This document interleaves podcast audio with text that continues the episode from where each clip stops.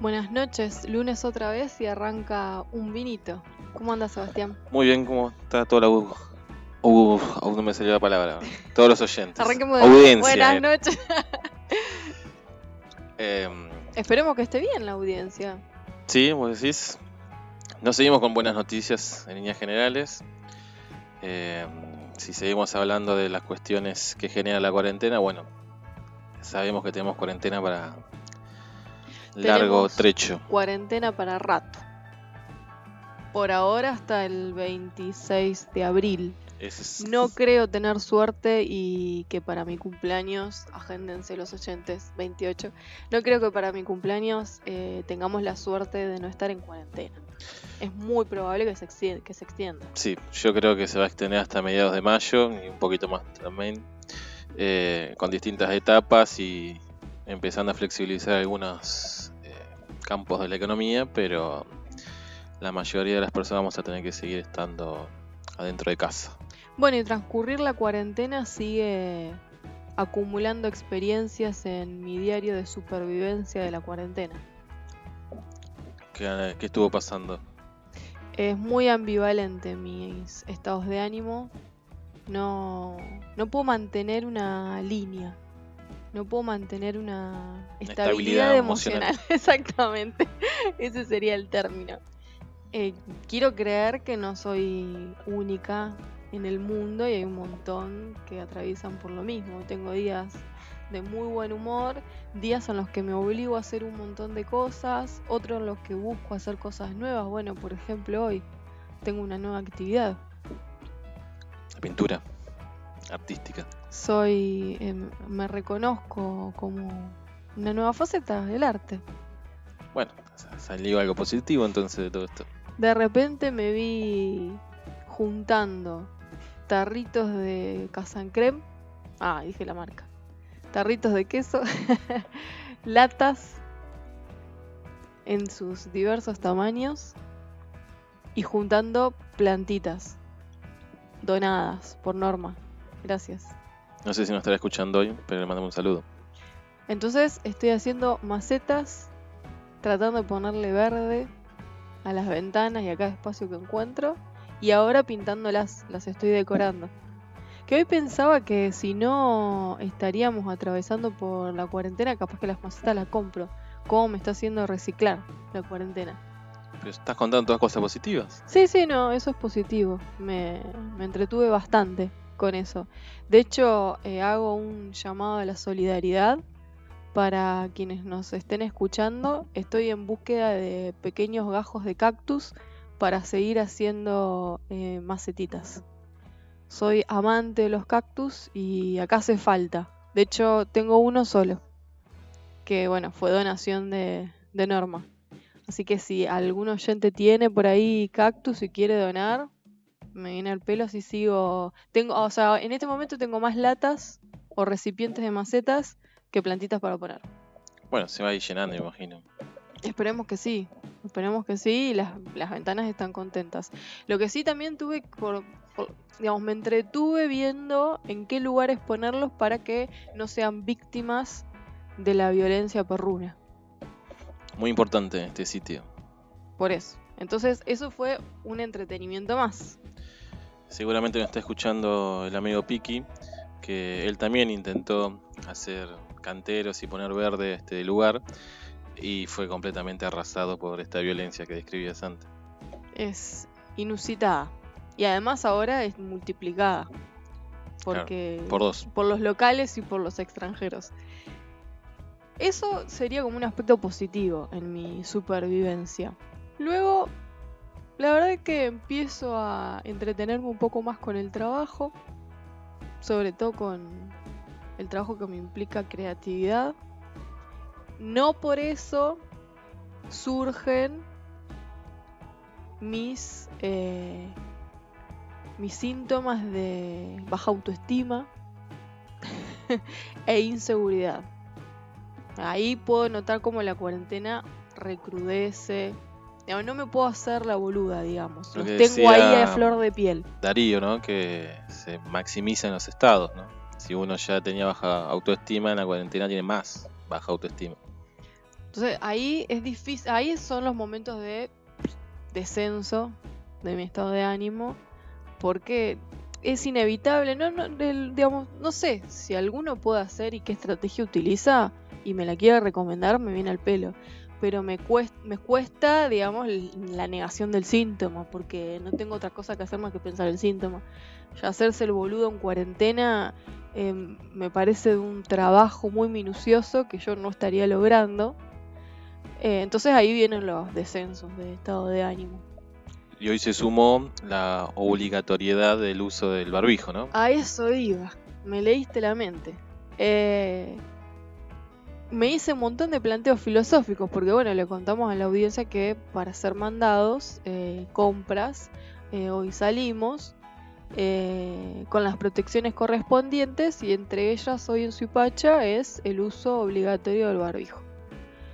Y me hice tú un planteo existencial en el recorrido que más o menos sería el siguiente.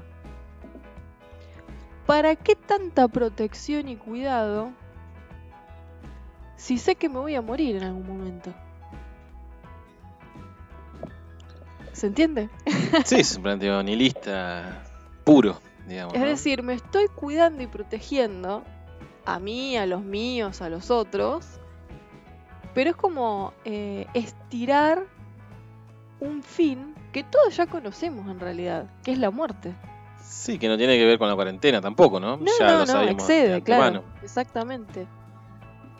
Y ahí, bueno, si ya había descendido, llegué al subsuelo. Me hizo recordar a Memorias del subsuelo de Dostoyevsky. Es un lunes Ricky Espinosa. Negro. Pero bueno, va, y pero al mismo tiempo cuando llegué me puse a pintar mi primer maceta y entonces vamos intentando, como, como ya le puse nombre al, al diario, es Diario de Supervivencia de la Cuarentena. Entonces intento. Si me quieren tirar alguna idea, soy la primera en recibirla. Es para dotar de sentido las acciones que hacemos todos los días. Exactamente, sí. Que cuesta, cuesta sobrellevarlas. O miro una película, miro una... Pero igual es como que en segundo plano bueno, algunos, no se me viene a la mente pensar en lenguaje que yo no lo tengo incorporado, ¿no? Pero en el lenguaje tecnológico o en el celular, cuando en segundo plano siempre están en funciones otros programas, bueno, en segundo plano siempre tengo en función esos pensamientos grises, negros, catastróficos. No los vemos, pero están operando. Exacto, están operando. Entonces de repente pueden resurgir.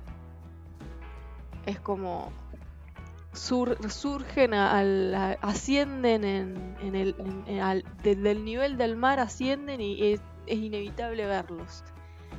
De lo inconsciente pasan a lo consciente, que sería un buen, sería un buen, eh, un buen síntoma, que de inconscientes se hagan conscientes, pero es difícil de manejarlos en soledad.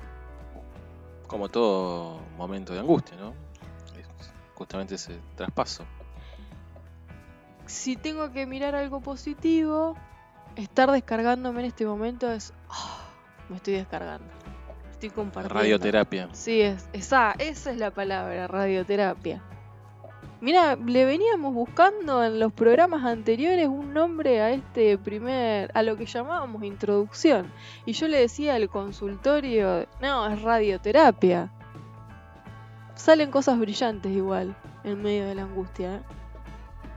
Es la idea del psicoanálisis, básicamente.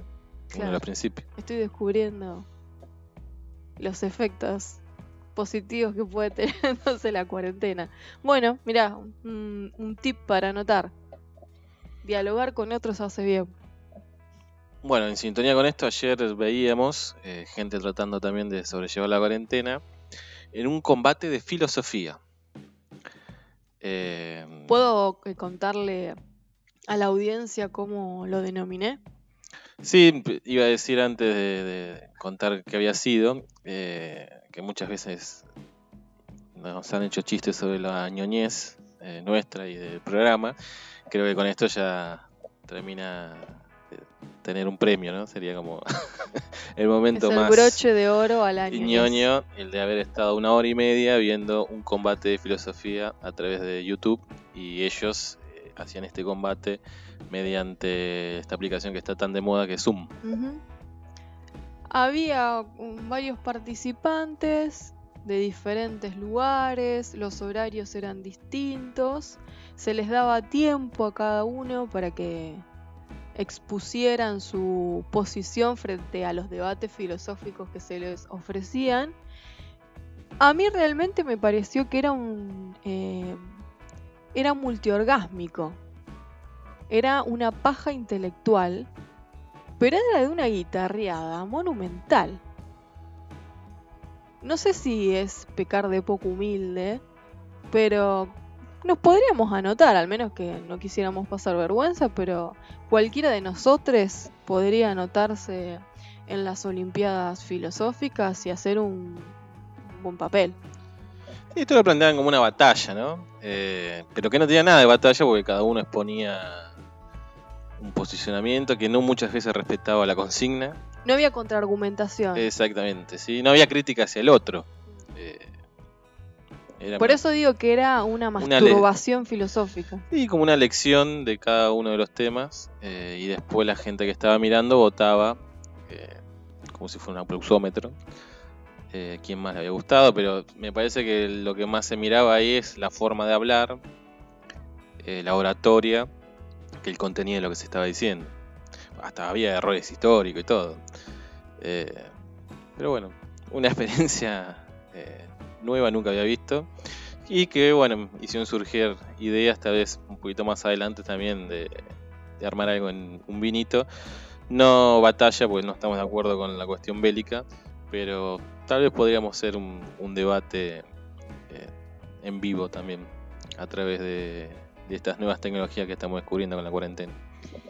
Una plataforma Zoom que fue. es- está siendo cuestionada, pero la verdad que, bueno, vos me has ayudado estos últimos días a tratar de encontrar alguna que para el trabajo virtual, a distancia, eh, tenga eh, características similares a Zoom y la verdad que no hemos encontrado, porque lo que tiene de positivo Zoom, al menos para mí, trabajo, eh, no es solamente la videoconferencia de muchas personas, sino la posibilidad de compartir pantalla, de hacer actividades eh, juntos a la distancia con el otro, además de la videoconferencia, ¿no? Y eso hasta ahora no, si bien es criticado Zoom por el tema de los de Cuestiones de seguridad, que se están corrigiendo supuestamente también. eh, que muchos hackers han robado. Lo que yo no entiendo es si te pueden robar a través de Zoom cosas de la computadora lo que apareció o intervenir en las videoconferencias que vos tenés, porque leí sobre un Las caso de un. videoconferencias pueden ser públicas, digamos, eh, aparecieron casos de, de videoconferencias que si vos las buscabas eran públicas, porque como las videoconferencias se pueden grabar, que esa sería una ventaja, por ejemplo, como para uno rever lo que charló o estuvo trabajando, pero al grabarse, eh, ahí al ser públicas, podrían, digamos, algunas se subieron a YouTube, aparecieron algunas videoconferencias de Zoom en YouTube. Eso fue lo, lo criticado, lo señalado en términos de seguridad de esa plataforma, pero no hubo eh, novedades sobre el robo de datos. No, yo lo Queda que, la duda, por supuesto, ¿no? lo que leí es que en una videoconferencia, en una clase, una videoclase, eh, con niñes, apareció un gracioso poniendo imágenes, no sé si pornografía o. Bueno, cosas que no eran aptas para niños. Eh, pero no, no sé, otra cuestión de seguridad o de información o de robo de esa información a través de esta plataforma. Bueno, hoy me mandaban un, por WhatsApp eh, un video también, una conferencia de Zoom, una docente con una profesora de otro país, eh, con sus alumnos y toma asistencia a la docente y como Rosa Melano no estaba entre los alumnos, eh, dice, la voy a bueno, voy a bloquear a Rosa Melano porque no está. Rosa Melano es alguno de ustedes porque no está. Era una joda de los estudiantes. Y lo subieron. Porque como las videoconferencias se pueden grabar. Así que pobre docente quedó en ridiculez total porque no se dio cuenta del chiste. Que no hace falta que lo aclare, me imagino. Así que bueno, eso son los que- ventajas y desventajas del uso de la tecnología. Como cualquier herramienta, ¿no? Siempre puede ser usado para el mal. Y después tenemos eh, las los medios de comunicación y sus Sí, es un tema recurrente en un vinito. El análisis de, de inteligencia parecieran ser. de los medios de comunicación. Y bueno, hemos visto eh, títulos, de, sobre todo de Clarín, eh, que dan mucha vergüenza, ¿no? Eh, enojan muchísimo. atentan contra los valores democráticos que tiene uno. Bueno, hemos visto de todo, desde querer hacer parecer al presidente débil porque supuestamente lloró en una reunión, hasta pseudos especialistas que siguen cuestionando la cuarentena. Eh, la cuestión del presupuesto de Malbrán, de una compra que criticando que se va a hacer una compra directa eh, de test para saber quién tiene y quién no tiene coronavirus. Como si en el medio de una pandemia y ante la emergencia que esta implica sea necesario Una licitación, una ¿no? licitación. Pública. Eh, pero bueno, Hoy, por ejemplo, miraba, hablando de este diario nacional, eh, miraba una de las noticias que recientemente publicó y titulaba eh, sobre Kisilov, que se ve que el gobernador de la provincia de Buenos Aires hizo un chiste y dijo, eh, pongan cara de coronavirus, pero claro, la redacción del título era por poco... Qué barbaridad, Kisilov, ¿cómo va a decir semejante chiste en una reunión? sí, pasó lo mismo con el tema este de Johnny Viale, que no sé quién es que le dijo un gordito lechoso o algo por el estilo. Eh, Igual Johnny Viale aceptó disculpas. Sí, pues está bien, obviamente el presidente, eh, su rol de presidente no puede decir una cosa de esa, de hecho no lo dijo, fue un retuiteó. Mm. Eh, pero bueno, se agarran de cualquier cosa, porque se le está haciendo difícil encontrar fisuras eh, en el gobierno, eh, le dan donde pueden, ¿no? En el chiste de Kisilov, en el retweet de, Alberto, siguen insistiendo en que hay nuevos sobreprecios en, desarrollo humano. eh, cuando después lees la nota no, no dice absolutamente nada. Eh, bueno, esta es la cuestión del Malbram. Pero curiosamente no levantan eh, el sobreprecio que eh, tiene la compra de barbijos en el gobierno de la ciudad. Se pagaron, ahora no recuerdo el número, pero sumas eh, muy elevadas por cada uno de los barbijos. Eso no aparece. Eh, así que esto del periodismo independiente y objetivo. Seguramente hubo algún problema técnico que hizo borrar esa noticia. No, ¿por qué vamos a sospechar de Clarín? Sí, sí. Hoy se pelean con Tinelli también, que trabaja para ello. Hubo una nota hoy en página 12 que también eh, me llamó mucho la atención porque, por ejemplo, hoy en C5N le hacían la entrevista a un médico, un especialista en infectología, y estableció un vocabulario futbolero para decir que, bueno, estábamos atravesando un partido, en la cuarentena ya habíamos eh, atravesado el primer tiempo, que ahora venía el segundo tiempo de la cuarentena. eh, bueno, y otros términos futbolísticos que desconozco.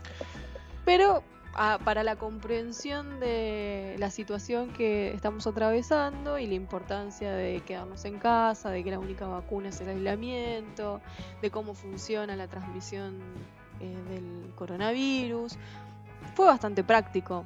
Sin embargo, hoy, por ejemplo, en, hablando también de los medios de comunicación, en, página 12, eh, un experto en comunicación eh, que alerta sobre el uso mediático de la pandemia, Omar Rincón, un colombiano, titula Este virus no es un partido de fútbol. Le agradecemos ante, antes de desarrollarlo eh, al profesor Lira que nos pasó este artículo. Siempre colaborando con Sí. un vinito. Ya casi que tiene estatus de productor también. Sí, conversábamos eh, la posibilidad de hacer un... Es, es el oyente del mes. Podría hacerse. Ujú. Podemos hacer un premio. Para el cumpleaños de un vinito, podemos hacer ese premio. Falta un año, ¿no? Bueno, por eso, que siga colaborando. Esa sería la idea.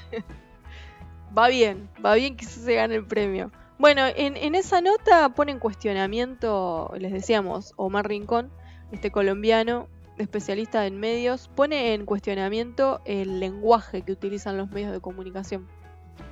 Eh, por eso dice que hay que recordar que este virus no es un partido de fútbol, donde cada enfermo no es un gol, que cada decisión de los gobiernos no es un cántico de barra brava, menos es más, pero un menos con conciencia social y responsabilidad democrática. Es un docente de la Universidad Pedagógica Nacional, va, eh, colabora con la UNIPE. Y bueno, interes digamos, interesante lo que plantea eh, porque analiza ese enfoque alarmista que tienen los medios de comunicación, eh, como si fuera una competencia para ver quién tiene más infectados o más fallecidos, o ponerlo todo en términos de... Sí, de números, Mm. estadísticos, esta cuestión de la alerta constante. Eh, yo en esa parte estoy completamente de acuerdo y los medios de comunicación por momentos son nefastos y más eh, el grupo Clarín que estábamos hablando antes. Lacras miserables básicamente, que lo que quieren es más plata y más poder para ellos, eh, lejos de informar. Pero por otro lado, también entiendo un poco esto del minuto a minuto, porque en el contexto justamente de las tecnologías, si los medios de comunicación no van el minuto a minuto, la gente lo sobrepasa, porque todo el tiempo está, la- digamos, las redes sociales o cualquier plataforma virtual se convirtió en un productor de información. Eh, si el noticiero no va a ese ritmo, la gente lo sobrepasa subiendo video, información o cosas que está viendo en, el momento, cosa que en otro momento de la historia eso no sucedía. Claro, lo que no, digamos, lo que plantea es que intentemos superar esa etapa media tribunera de los medios de comunicación y que le demos espacio a un periodismo más lento, explicativo, comprensivo, analítico, que no sea solamente eh, el ofrecimiento de datos, datos, datos, datos, datos y sumatoria de datos eh, sin poner en contexto, análisis, debate, ¿no? Que igualmente, mira, en este momento me estoy acordando de Han. Sí, sí, yo, eh, por eso digo, la descripción está, está perfecta. Eh, el tema es que no sé qué margen tienen los medios de comunicación dentro de las lógicas de, las redes sociales y, de la hiperconectividad que tenemos de hacer algo distinto, ¿no? Eh, más allá de algún programa en especial que exista, que, que están, no sé, eh, los programas de Darío Estas Radio, por ejemplo, no tienen esa lógica eh, y son interesantes, pero ¿cuánto se puede de eso y cuánta gente captás? Claro, quizás la pregunta podría estar orientada a ese lugar. Si es posible que los medios de comunicación tengan esta tendencia más lenta, explicativa y comprensiva cuando eh, ya cuenta con un público que en su gran mayoría está, estamos acostumbrados a recibir información corta, inmediata y simultánea todo el tiempo. Sí, y hay una competencia entre lo que es la televisión tradicional, lo de cable, con las redes sociales. Eh, no podés ir por debajo de ese ritmo porque si no Twitter y Facebook van a tener más primicias que vos estando en televisión o, o en la radio también. Pero sí, habría ahí que preguntarse si es posible revertir eso y si es posible lograr que los espectadores, oyentes, digamos, los que estamos ahí consumiendo noticias, eh, tenemos la capacidad de escucha y análisis junto con aquel medio de comunicación o eh, nos cansamos rápidamente y cambiamos de canal en busca de aquella cosa, la vorágine periodística continua.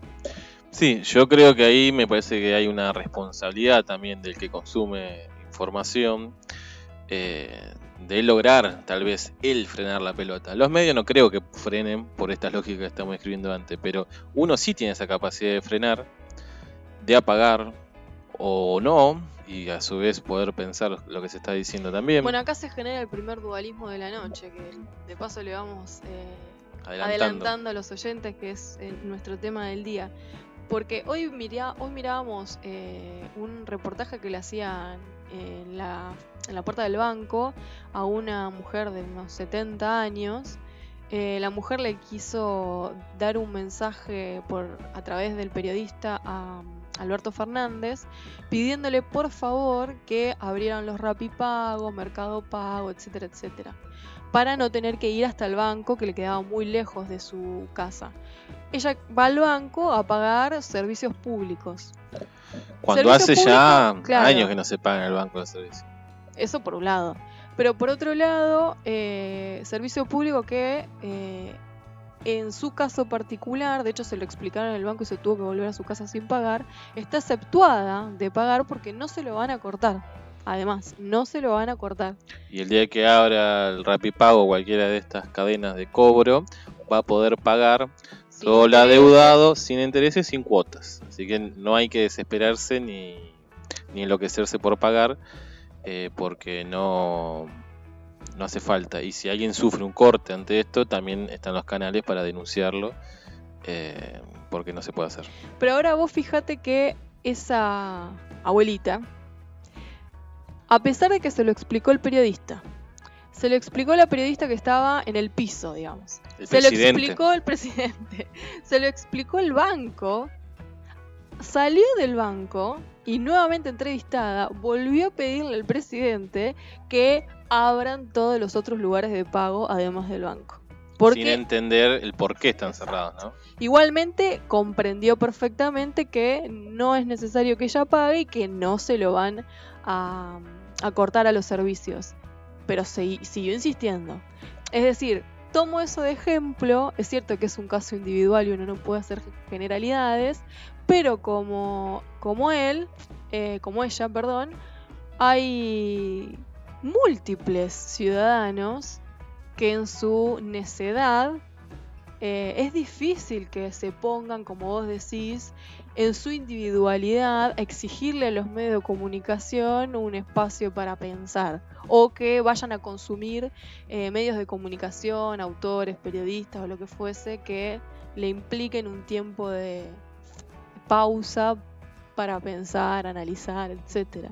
Entonces ahí ese objetivo, decía yo hace un ratito, se genera el primer dualismo porque siento, porque el poder que tienen los medios de comunicación hegemónico es tan poderoso por sobre los individuos que es difícil que cada uno sea responsable de revertir esa situación de poder donde somos claramente oprimidos, digamos, ¿no? Entonces es como poner en, en, en, en competencia dos relaciones de poder muy desiguales. No, no, yo no, no, hago una relación simétrica, digamos. Obviamente no están en condiciones de igualdad. Eh, sería como la cuestión del patrón y el empleado. Eh, pero sí digo que justamente en esta línea de, empezar a tener un pensamiento crítico o pensamiento emancipador, la categoría más progre que queramos ponerle, eh, hay una responsabilidad y un ejercicio que tenemos que hacer nosotros también eh, empezar a leer entre líneas, ¿no? Cuando Clarín pone este tipo de títulos que decíamos antes, ¿no?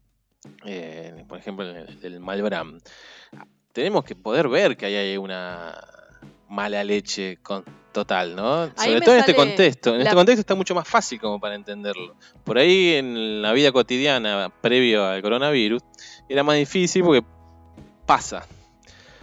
Pero ahora que está clara cuál es la situación de excepcionalidad que estamos viviendo, eh, decir que hay que llamar a una licitación pública para comprar test de coronavirus que los necesitabas ayer, es muy claro que hay una intencionalidad de joder y no de informar. Bueno, pasa que para lo que a uno es claro, a otros les cuesta esa claridad. Digamos, hay que construir entre todos esa claridad. Y ahí la pregunta que me formulo es, ¿en dónde quebramos esa tendencia a no tener una capacidad crítica frente a los medios de comunicación. ¿Dónde hacemos el quiebre? ¿Cómo revertimos esa tendencia? No, no va a ser de la noche a la mañana, claramente. Esto es un ejercicio que va a llevar muchísimo tiempo. De hecho, creo que es un ejercicio que muchos tratan de hacer o de eh, reproducir, de sumar a otros, eh, pero, como decías vos, nos enfrentamos contra monstruos hiperpoderosos que claramente necesitan gente que no se cuestione. Bueno, ahí me sale la pedagoga adentro y pienso que la institución escolar podría ser un espacio de formación de esos ciudadanos críticos, pero bueno, ya ahí se nos ramifican las múltiples problemáticas que enfrenta además la escuela como para que ese objetivo poder cumplirlo. Pero bueno, volviendo al artículo que dio origen al tema que estamos charlando, justamente este mismo autor que plantea para la pelota habla de transformar a la escuela, de que el aprendizaje vuelva a ser un juego y que la escuela tenga las lógicas de los juegos que juegan, valga la redundancia, los estudiantes en la cuestión digital y virtual.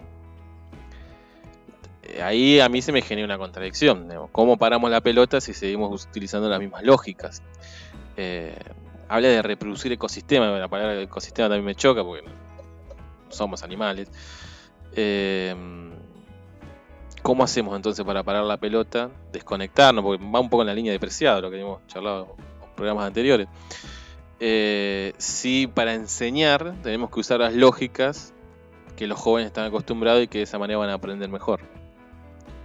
Un debate sobre el aprendizaje que ahí se inaugura enorme, donde no hay nada saldado, de hecho está todo escribiéndose.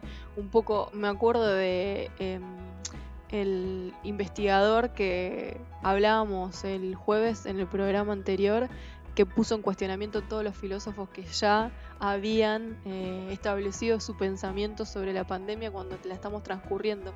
Y la, verdad que la crisis educativa en relación al mundo actual, tecnológico, etcétera, a los nuevos saberes, es una discusión que, si bien ya tiene años de ser iniciada, está transcurriendo. Y hoy quizás por ejemplo, particularmente en Argentina, como me imagino que en la mayoría de los países. Salvo eh, Finlandia, que siempre tiene el mejor modelo.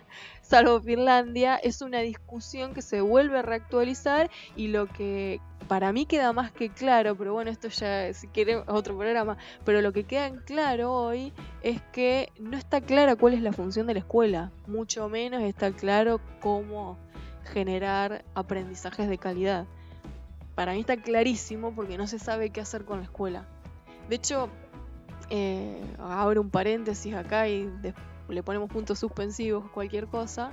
Pensaba estos días en cómo se consideran que hay actividades imprescindibles eh, y entre ellas eh, no se menciona a la educación. Si bien es cierto que es importante la suspensión de clases, no están puestas todas las energías o todas las miradas eh, al hecho educativo en este momento. No, está librado a los esfuerzos de cada institución o de cada docente con sus limitaciones técnicas y tecnológicas, con sus limitaciones de saberes sobre cómo manejar las herramientas tecnológicas. Eh, y de esa manera, digamos, el docente que tenga más conocimiento, más voluntad de aprender en este momento, tendrá alumnos que aprendan un poco más. Eh, no hay una cuestión generalizada, una línea directa de cómo manejar, como si se está haciendo en salud. En salud hay un protocolo eh, que se está cumpliendo y es claro y para todo el país. En educación, me imagino que es heredado también de la forma de funcionamiento de la escuela y bueno, y lo que fue la ley federal de los 90 que destruyó toda la centralidad de la educación. En un contexto que ya lleva muchos años a nivel mundial, a nivel local, de crisis sistemáticas y cada vez en menor eh, periodo de tiempo económicas, la, la, función de la escuela frente a esa economía debilitada pierde total sentido. De hecho, no saben qué hacer con la escuela, mucho menos con la escuela secundaria. Pero bueno, un gran debate.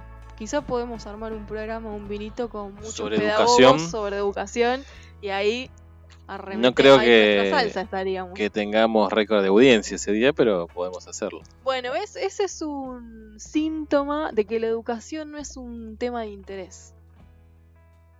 Me parece ahí diste, en, en la clave si vamos a tener poca audiencia, justamente porque no es un tema de interés, ¿a quién le importa hoy la educación?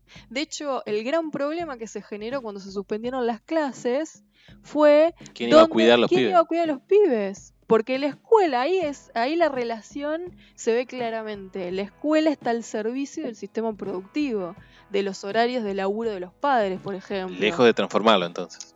Pero estamos años luz. Eso no quiere decir que no lo intentemos. Pero es una tarea, una angustia más para mi diario de supervivencia de la cuarentena. Reflexión número no sé cuánto sobre educación y una angustia. Bueno, no importa. Eh, vamos a ver cómo la sobrellevamos. Si hacemos el programa sobre educación, por ahí le, arrancamos al lado positivo. Bueno, por ahí encontramos la solución para la educación argentina. Bueno, una introducción de un vinito que se nos hizo extensísima. Eh, el objetivo son 10 minutos y fueron 35. Pero bueno, nos gusta. Esperemos no haber aburrido. Eh, tenemos saludos para mandar. Había algunos problemas técnicos desde arriba, no, nos podían escuchar y de acá nomás en Zipacha tampoco. Por suerte ya cada uno a su manera lo solucionó. Eso me gusta que eh, nuestros oyentes tengan...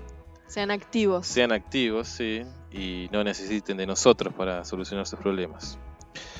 Así que mm, vamos a ir a una pausa. Eh, ah, antes de la pausa le quería mandar un saludo y un gran abrazo a Luis Giardelli que nos está escuchando.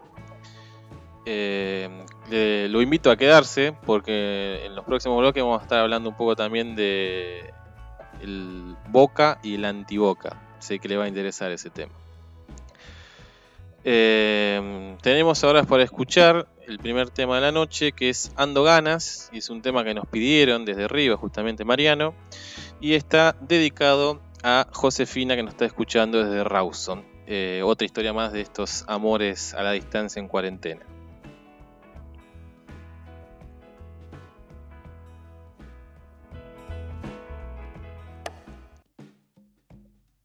Bueno, primer bloque en un vinito. Hemos regresado de la pausa después de una introducción donde nos explayamos eh, a gusto. Si los oyentes quieren comunicarse con nosotros, lo pueden hacer en cualquiera de nuestras redes sociales. En Facebook, como Eustaquio Un Vinito nos encuentran y allí nos pueden dejar cualquier mensaje. En Instagram, eh, un vinito radio 20 o en Twitter arroba un vinito radio. En cualquiera de nuestras redes, primero van a tener las novedades de los programas y si quieren sugerir o u opinar sobre lo que estamos conversando en el programa de radio, lo pueden hacer en vivo y en directo también. están escuchando desde San Luis. Mandamos un abrazo a Franco, que está en la campaña y nos estaba contando por mensaje un poco la situación que a pesar de ser una actividad agrícola exceptuada de la cuarentena, eh, cada autoridad local interpreta como quiere y en algunos lugares lo dejan entrar, en otros no. Eh, conseguir repuestos, comida, nos decía que pues, también es muy difícil. Hoy se levantó la cuarentena para los que venden repuestos automotores o cualquier tipo de maquinaria. Eh, no para atención al público en los locales, sino eh, a través de delivery puerta a puerta. Bueno, qué extensión que está teniendo un vinito. En todos También hubo muchas repercusiones sobre la entrevista que hicimos el día jueves al especialista en elfos. Tuvimos muy buenas eh, repercusiones, muy buenos comentarios, con mucha ganas de conocer más sobre el tema. la elfología eh, me parece que es un campo que va a empezar a desarrollarse eh, de manera eh, muy grande a partir de un vinito. Les recordamos a los oyentes y quien no tuvo la oportunidad de escucharnos, el jueves le hicimos una entrevista a un especialista en elfos, Amaya. Aníbal Amaya. Aníbal Amaya.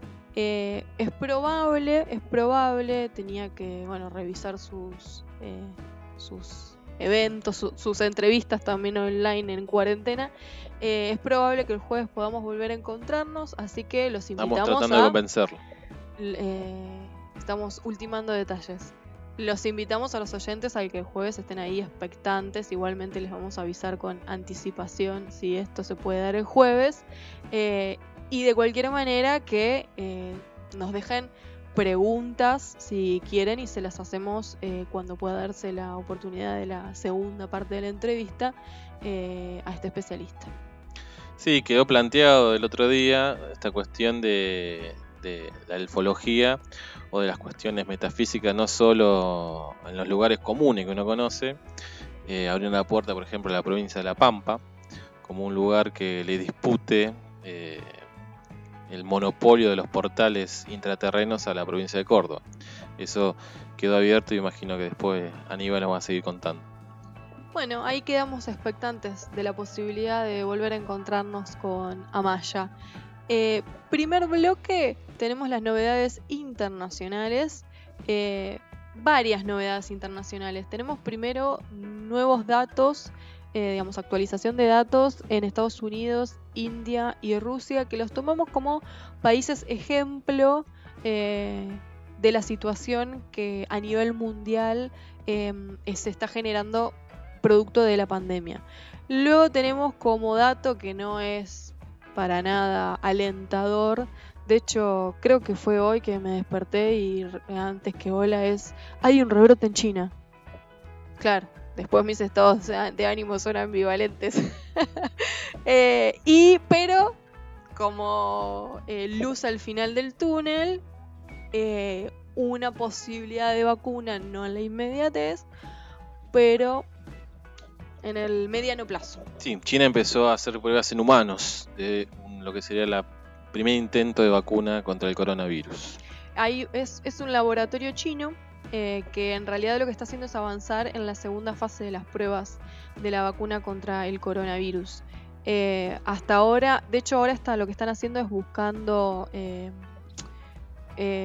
personas que se ay, no me sale la palabra, ayúdenme oyentes, personas que se ofrezcan para hacerse eh, voluntarios, para probar la vacuna. voluntarios. Creo que tengo vedada la palabra voluntario desde Vidal, no sé por qué.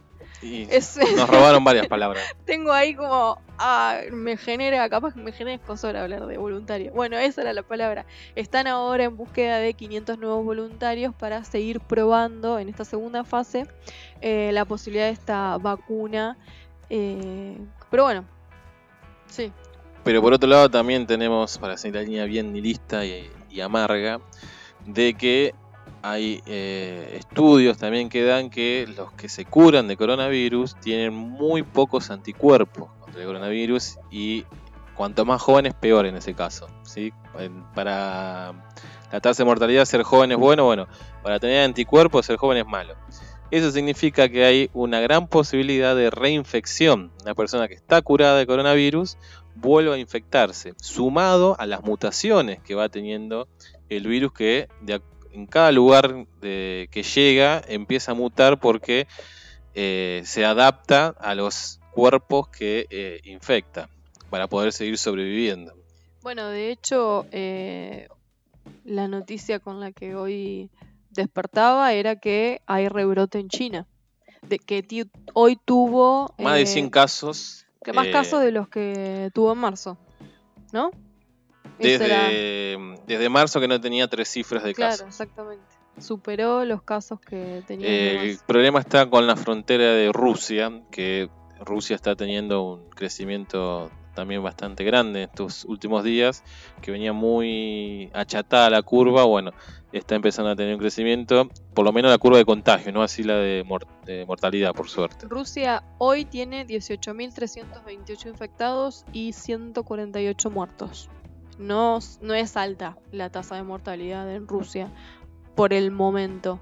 Eh, vos decías que el problema ahí es la frontera con Rusia en, ese lugar es donde se están dando la mayor cantidad de casos en China. Otro que tuvo un rebote fue Singapur, que volvió a instaurar la cuarentena obligatoria para su población. Eh, y también, ya le habíamos dicho en programas anteriores, Japón terminó eh, instaurando la cuarentena obligatoria nuevamente, ya lo había hecho en febrero, eh, ante nuevos crecimientos vertiginosos de infectados. Decíamos eh, eh, hace un ratito que uno de los países que tomamos como ejemplo es la India, porque ya habíamos mencionado en programas anteriores, de hecho los especialistas estaban atentos a lo que sucede en la India, viene sucediendo, por la cantidad de población que tiene eh, la India y las dificultades en el sistema de salud. Es decir, que si se propaga el coronavirus sería eh, catastrófico para ese sector. En la India hoy hay 10.453 infectados y 358 muertos, que en comparación con días anteriores lo que se observa es un elevado índice de contagio. Sí, la semana pasada, digamos el lunes pasado para ser más exacto, estaba eh, no superaba los 100 contagios diarios India y ya está en 1000, por encima de los 1000 contagios también diarios. Eh, la gran población de India es la que asusta de que engrose ya los números eh, que ya son bastante grandes a nivel mundial. Eh, tenemos 119.568 eh, muertos en todo el mundo y casi 2 millones, mil, no, 1.922.926 contagiados desde que arrancó la pandemia. Em, y Estados Unidos es otro de los países que... Sí, que no puede frenar, ¿no? Eh, es increíble la cantidad, está sumando de a más de 20.000 contagios. Ya tiene más de medio millón de infectados y más de 20.000 muertos. Largamente, más de millón. Está en unos eh, 586.941 casos. Ah, bueno, aumentó. En este rato que habíamos En 900. Porque yo tenía anotado 586.093 y en las últimas, en las últimas 24 horas tuvo 1535 muertos. Hoy mm, leía eh, alguien que está asombrado por eh, que en Estados Unidos si no tienes plata no te atienden y te morís. Eh,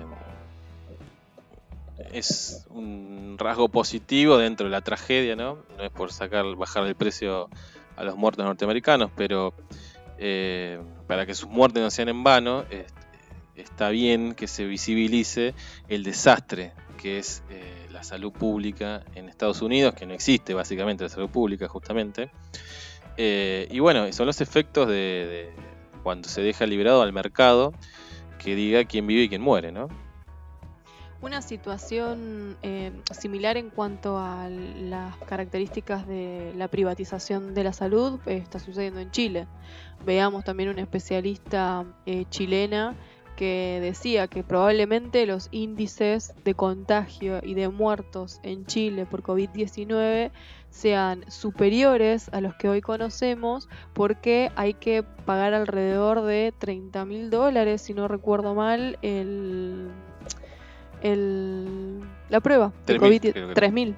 Eh, yo saco la cuenta, la especifico, eh, para hacerse la prueba de COVID-19. Por lo tanto, eh, quien no tenga, no cuente con ese dinero, no se lo hace y son de datos estadísticos que uno no cuenta, obviamente. Bueno, uno de los títulos del fin de semana de Clarín, ahora me hace acordar con esto, era el enojo chileno por las diapositivas que utilizó el presidente para explicar eh, que vamos bien en contener la propagación del virus con la cuarentena obligatoria. Eh, si fuera Mauricio Macri el que hubiese usado la misma información, es muy probable que Piñera no dijera absolutamente nada o el gobierno chileno no dijera absolutamente nada. Eh, otro ejemplo más de esto de cerrar la grieta y la cuestión de la ideología, pero bueno, vamos a dejarlo para el próximo bloque. ¿Cuál fue el enojo? De que mm, Alberto lo usó como un ejemplo que si no hubiésemos hecho la cuarentena obligatoria estaríamos como Chile básicamente. No dijo eso, pero. exactamente. Chile, pero usó Brasil también de ejemplo. Y se ofendieron los hermanos chilenos, o el gobierno, seguramente no todos los chilenos piensan de la misma manera. Em, pero bueno, tiene que ver con esta cuestión ideológica. Eh, acuérdense que el gobierno chileno o el ministro de Salud Chile dijo que ellos no implementaban una cuarentena como la de Argentina por si el virus mutaba y se convertía en buena persona y de esa manera hubiesen perdido un montón de plata por tomar una medida extrema como es la cuarentena obligatoria. En cambio nosotros de este lado tenemos eh, un Alberto Fernández que da explicaciones pedagógicas cuando hace una conferencia de prensa. Y cada vez está más cerca de la psicografía de Parravicini de ser el hombre gris. O por lo menos de que Argentina va a ser modelo en esta crisis. Estos son los momentos en que me estoy de ánimo a reapunta. Va, va para arriba de nuevo. Eh, una, de las, sostenerlo, entonces. una de las noticias que mm, teníamos también a nivel internacional, eh, hablábamos eh, programas anteriores del el portaaviones estadounidense Theodore, Theodore Roosevelt, que tenía la dificultad, ¿no? Es un, eh, portaaviones nuclear, tenía la dificultad de que no puede quedarse sin actividad, pero que ya tenía sospechosos de COVID-19. Bueno, ahora, en este momento, de hecho, tiene desde el viernes el primer fallecido. Eh, que dio positivo en COVID, eh, en COVID y que no, bueno, tiene casi 600 infectados a bordo. Ahora fueron evacuados y siguen con la mm, estrategia de evacuar a los infectados, seguir teniendo adentro del portaaviones a los este, marinos que no, no, presentan ningún síntoma, pero la realidad es que además, además de los 600 infectados, tienen en sospecha o con síntomas que todavía no se le hizo el, la prueba eh, más de 3.000. Sí, eh, entendiendo... que tienen una situación delicada.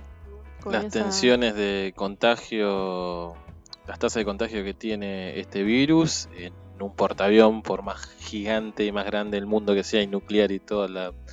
Perorata. Eh, sí, norteamericana.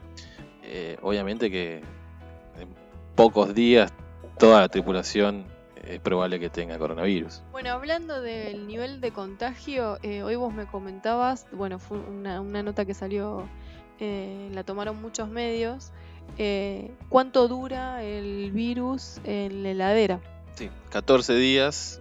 Si ingresamos algún paquete o alimento o lo que fuese con coronavirus en nuestra heladera, va a estar vivo 14 días del momento que ingresa es una noticia para que tomemos los recaudos necesarios cada vez que necesitamos salir a hacer mandados, a comprar alimentos o lo que fuera.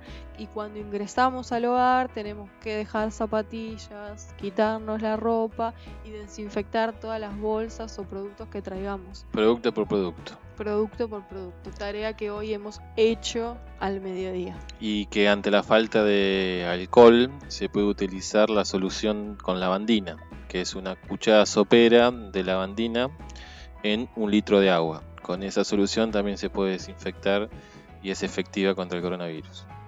Bueno, nos da la pauta del nivel de contagio que tiene este, el coronavirus. Sobre todo los tiempos, ¿no? Esta cuestión de los 14 días hasta que se manifiesta, o, incluso después de 14 días todavía se puede manifestar, y que gran parte de esos 14 días la persona está contagiando. Incluso puede que haya muchos en este momento que sean portadores de COVID-19, asintomáticos. Eh, entonces uno, pues, la realidad, quizás no toma los recaudos suficientes. Sí, o transita la enfermedad sin tener ningún tipo de... Y ahí hay contagio. Por eso se implementó el uso del barbijo, ¿sí? que un oyente recién nos decía esto de la falta de centralidad a la hora de tomar decisiones que la cuestión del barbijo es un ejemplo porque un municipio como Zipacha u otros, o Jujuy como provincia ya lo, había hecho hace un tiempo y a nivel provincial, a nivel nacional no se tomó. Parece que a partir del miércoles sería obligatorio en todo el territorio nacional. En algunos municipios, por ejemplo en La Matanza, es obligatorio y eh, su no uso podría eh, eh, eh, tenemos acá a los perros persiguiendo una gata, por eso la distracción. Eh, y decía que el no uso del barbijo podría implicar una multa de alrededor 80 mil pesos. No es lo que sucede en otros municipios, no han puesto multa, pero queda conciencia de cada uno el uso obligatorio del barbijo. Sí, y que no, el objetivo primordial del barbijo, del uso del barbijo, no es protegerse uno mismo, sino que en el caso de ser un portador asintomático y no ser consciente de que uno tiene la enfermedad, no contagiar, a través de un estornudo o las gotitas de saliva que salen cuando uno está hablando, ¿no? Y es complementario de todas las otras medidas, no es que nos ponemos el barbijo y nos convertimos en Iron Man. Eh, tenemos que seguir lavando las manos, tenemos que seguir teniendo cuidado a la entrada de nuestra casa cuando venimos de afuera, de mantener la distancia de un metro y medio a dos metros, y se suma el barbijo.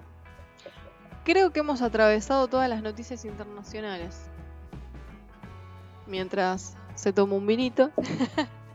¿Usted me confirma que atravesamos todas las noticias internacionales? Si mi memoria no me falla, sí. Bueno, entonces nos vamos a una breve pausa con ¿qué canción? Chica de Oro de Él mató a un policía motorizado. Bueno, nos encontramos en un ratito.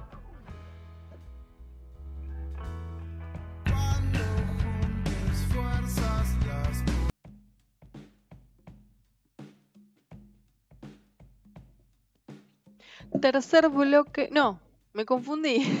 Segundo bloque, eh, en un vinito tenemos novedades nacionales en esta oportunidad. Algunas de ellas, porque somos muy charlatanes, ya las fuimos mencionando.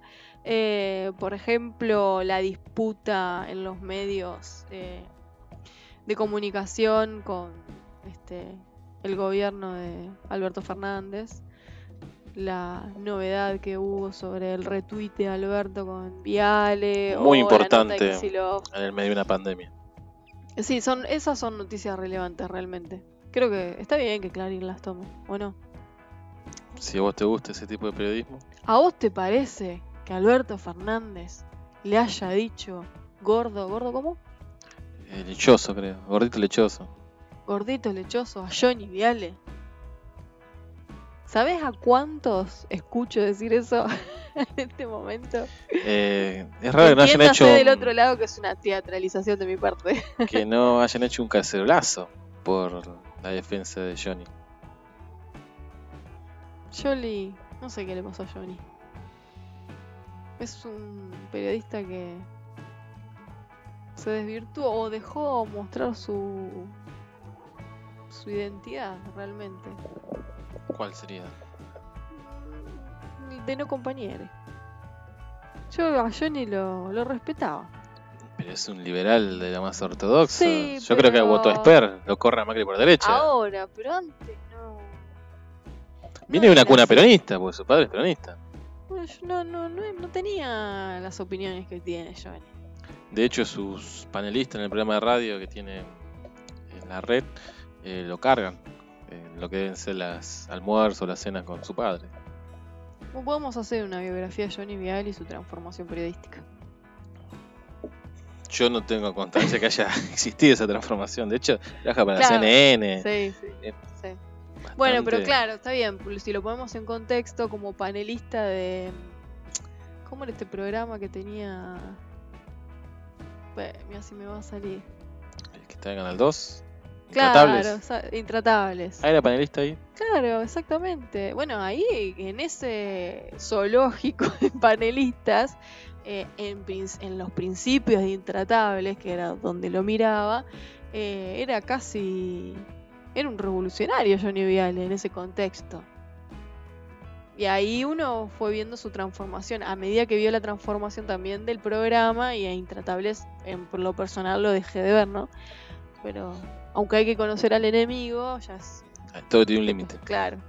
Eh, Viste, si no la estabilidad emocional no se recupera nunca más. Pero Hablando de estabilidad emocional, un oyente nos dice que, que el programa está muy bueno, pero lo que no está bueno es que la audiencia quede a merced de los ánimos de la conductora.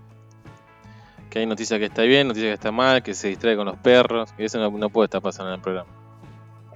Yo le pido a oyente que me tire algún tips para lograr la estabilidad emocional. Que colabore, digamos, en lo posible. Pero eh, está bien, tengo que poner, sujetarme a la causa. Y si la causa es el programa de radio, Tiene que estabilizarte durante el programa. Entonces en la introducción eh, no cuento más mi diario de supervivencia. Nos está cambiando el programa de la radio, este oyente. Eh, no, no hemos tomado una decisión, no sé, ¿vos querés cambiarlo? Bueno, des- después lo sometemos a asamblea. Lo charlamos en la reunión de producción. Exacto. Em, seguíamos con las notas nacionales. Tenemos 69 casos confirmados el día de hoy, Nuevos, ¿sí? nuevos, y 3 fallecidos. Sigue la meseta de, de la curva, aunque suena contradictorio la meseta de la curva. Se sigue proyectando que se está estabilizando el pico, digamos, está eh, siendo lento eh, el pico de, de explosión de, de los infectados por coronavirus. Sí, de hecho escuchábamos un infectólogo hoy a la tarde que eh, de seguir haciendo las cosas bien como venimos haciéndolas supuestamente, para mediados de mayo estaríamos en los 5.000 fallecidos.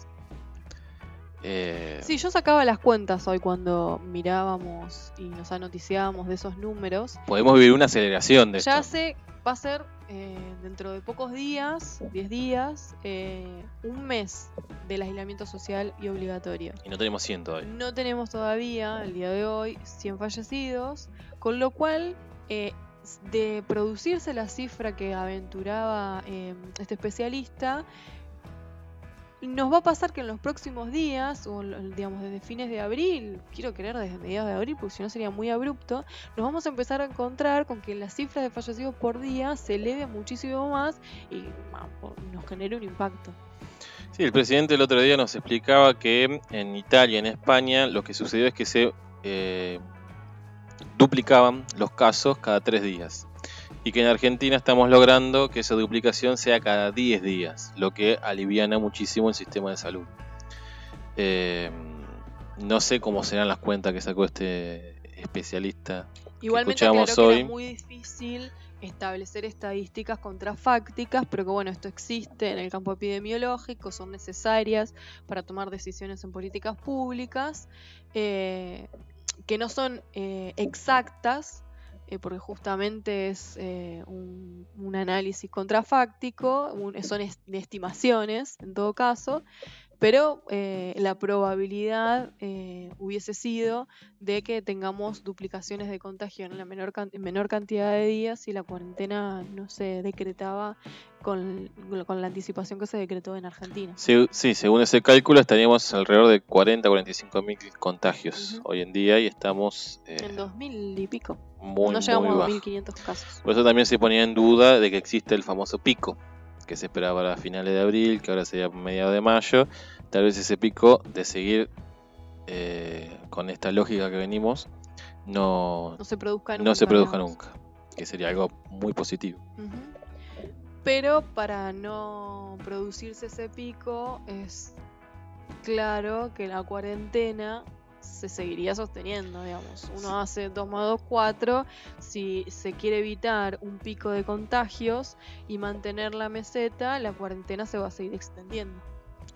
Sí, ahora se me fue el nombre de uno de los asesores eh, en epidemiología del gobierno, pero que hablaba del ideal, cuál sería la cuarentena ideal que teníamos que hacer, era de 3 meses. ¿Sí?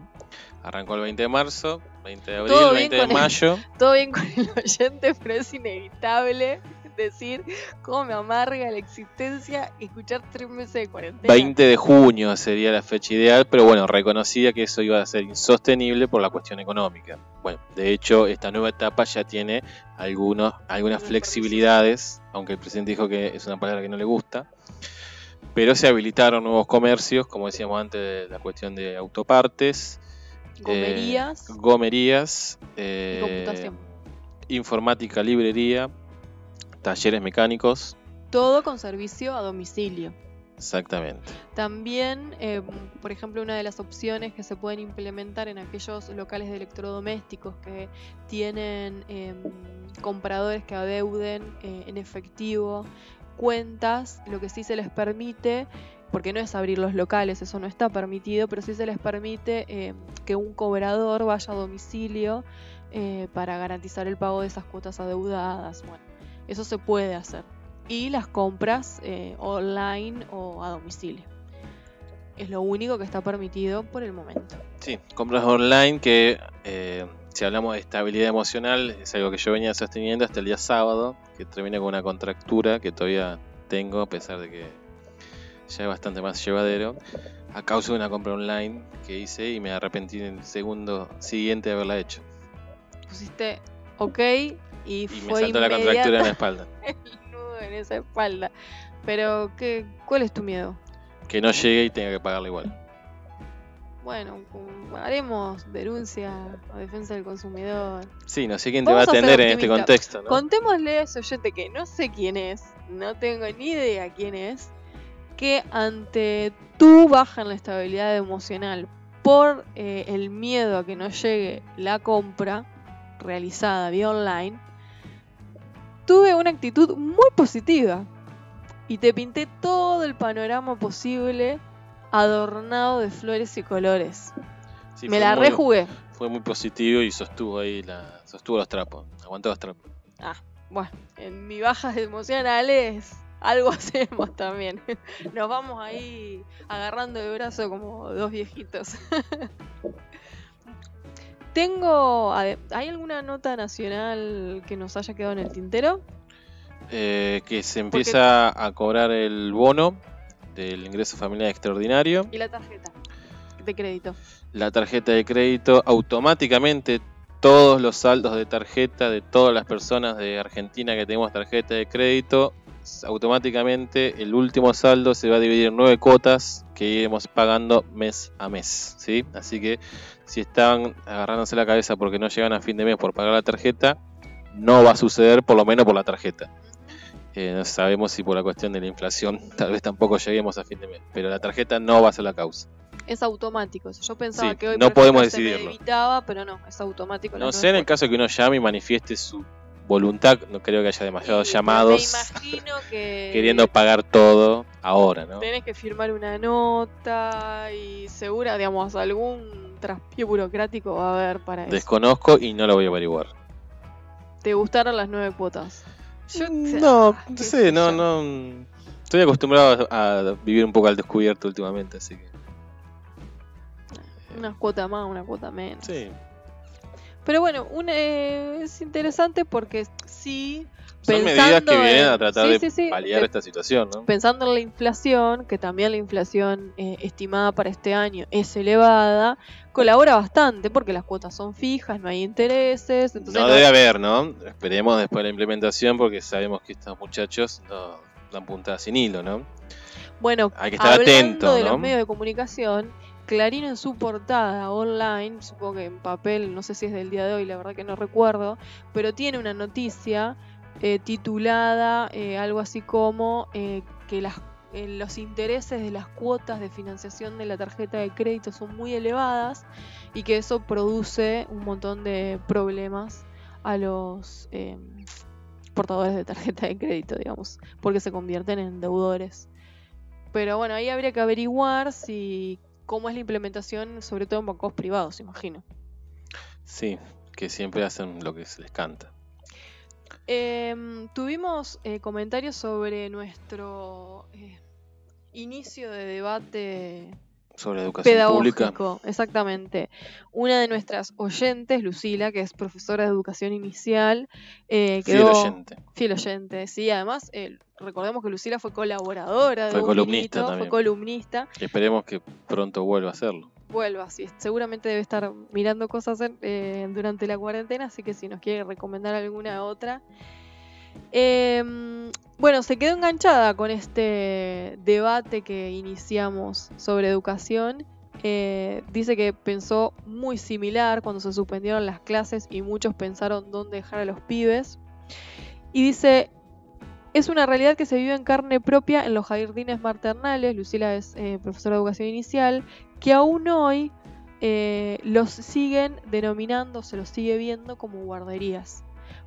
Por lo tanto, se redujo la matrícula o directamente ni pagaron las cuotas, así que hay un problema en los jardines maternales. Eh, y por lo tanto, los docentes no tienen su salario completo. De hecho, hay una cuestión de trabajo precarizado en el nivel inicial enorme, enorme. Eso es un dato para tomar en cuenta porque, como dice Lucila, eh, el nivel inicial tiene el jardín de infantes, eh, que es obligatorio desde sala de 4 en la provincia de Buenos Aires, pero lo anterior, digamos, sala de 3 y eh, el nivel maternal, eh, prácticamente está privatizado, hay pocas ofertas públicas y los docentes que garantizan esos servicios en el nivel privado tienen condiciones laborales que son calamitosas. ¿Puedo decir que hay trabajo negro en la educación? Sí, señor. En la educación privada, claramente. no tienen aportes jubilatorios, digo, no es todos los casos, ¿no? Pero existen y con que haya un solo docente que esté en esta situación es una alarma. No tienen aportes jubilatorios, no tienen ART, no tienen obra social, no tienen antigüedad docente. Es y además el sueldo que perciben es el 50% del que percibe un docente en el sistema público o menor. Y esa precariedad también puede hacer que en esta situación estos patrones digan que no pagan porque no están cumpliendo horario. Es que es eso lo que nos está comentando Lucila que está pasando. Y además son eh, docentes que al estar eh, por fuera de cualquier eh, legalidad en algún punto, eh, tampoco tienen ningún resguardo. Digamos, porque no... ¿A quién le reclaman? ¿A Claro. O con quién Lo que hacen me va a pasar a mí con para que reclamar. Claro. Eh, pero en una situación totalmente distinta. Bueno, ahí hay otro punto para sumarle a la gran problemática educativa, que es eh, el nivel inicial, por ejemplo. Sí, educación privada en general, ¿no? Eh, no vamos a hablar mal de educación privada, ya que yo soy hijo de la educación privada, Somos dos. tanto en- la secundaria como en mi formación docente, fui en- a institutos privados, no así en el jardín y primaria, Eh, pero sí debería haber una integración mayor, tal vez, ¿no? No, hablemos de desaparición o nacionalización de la educación, pero hay demasiada asimetría entre uno y otro. Eh, en estas cuestiones eh, legales y sindicales, podríamos decir, o reivindicaciones laborales, y también desde eh, la oferta educativa hacia los estudiantes. Sí, eh, en la diferencia entre público y privado, eh, y volviendo específicamente a este nivel, en el nivel maternal, ¿no? Del, en el tramo maternal, digamos, del nivel inicial, eh, digamos, realmente la oferta pública por lo general, por lo general, es absorbida en mayor medida por los municipios. Y eso también genera otro tipo de condiciones laborales distintas a los docentes del sistema público provincial. Eh, entonces ahí también depende cada municipio, cómo lo aborda, qué ofertas laborales le da a esos docentes. Realmente el nivel inicial, eh, si bien se pudo mejorar con la, con la ley nacional y la ley provincial eh, del 2007, eh, haciendo obligatoria la sala de cuatro en la provincia de Buenos Aires, nos quedan muchos años al descubierto. Sí, siempre volvemos a la misma cuestión que es un problema presupuestario. ¿no? Eh, la existencia de la educación privada en Argentina tuvo que ver allá por la década del 60 con el gobierno de Frondizi, también con una limitación presupuestaria y que debía expandirse el sistema, no había plata y la solución fue eh, habilitar las iniciativas privadas para dar respuesta a la demanda eh, educativa. Para mí es clarísimo, aunque si querés lo sometemos a la asamblea de producción, para mí es clarísimo que debe haber un programa dedicado exclusivamente al debate educativo. Hagamos una encuesta en Instagram. Me gustó esa idea. Socialicemos la, la asamblea, el método asambleario. Eh, sí, entre comillas socializar porque Instagram es un gueto como toda red social. ¿no? Bueno, lo democratizamos lo más posible. Bueno, igual en cualquiera de las redes pueden opinar y decirnos si les parece interesante hablar sobre educación pública en la Argentina. Vamos a una eh, breve pausa para encontrarnos después de la canción con el tema del día que tiene que ver sobre los dualismos. Bueno, ahí tenemos uno, privado público. Y vamos a ver Estamos que llenos de dualismo al vamos final.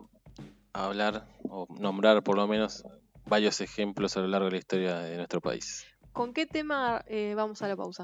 Nos vamos con un tema de Pink Floyd que está en inglés, así que la pronunciación es muy mala. Creo que es What U the Deal, sí, pero seguramente lo dije muy o mal. O algo así.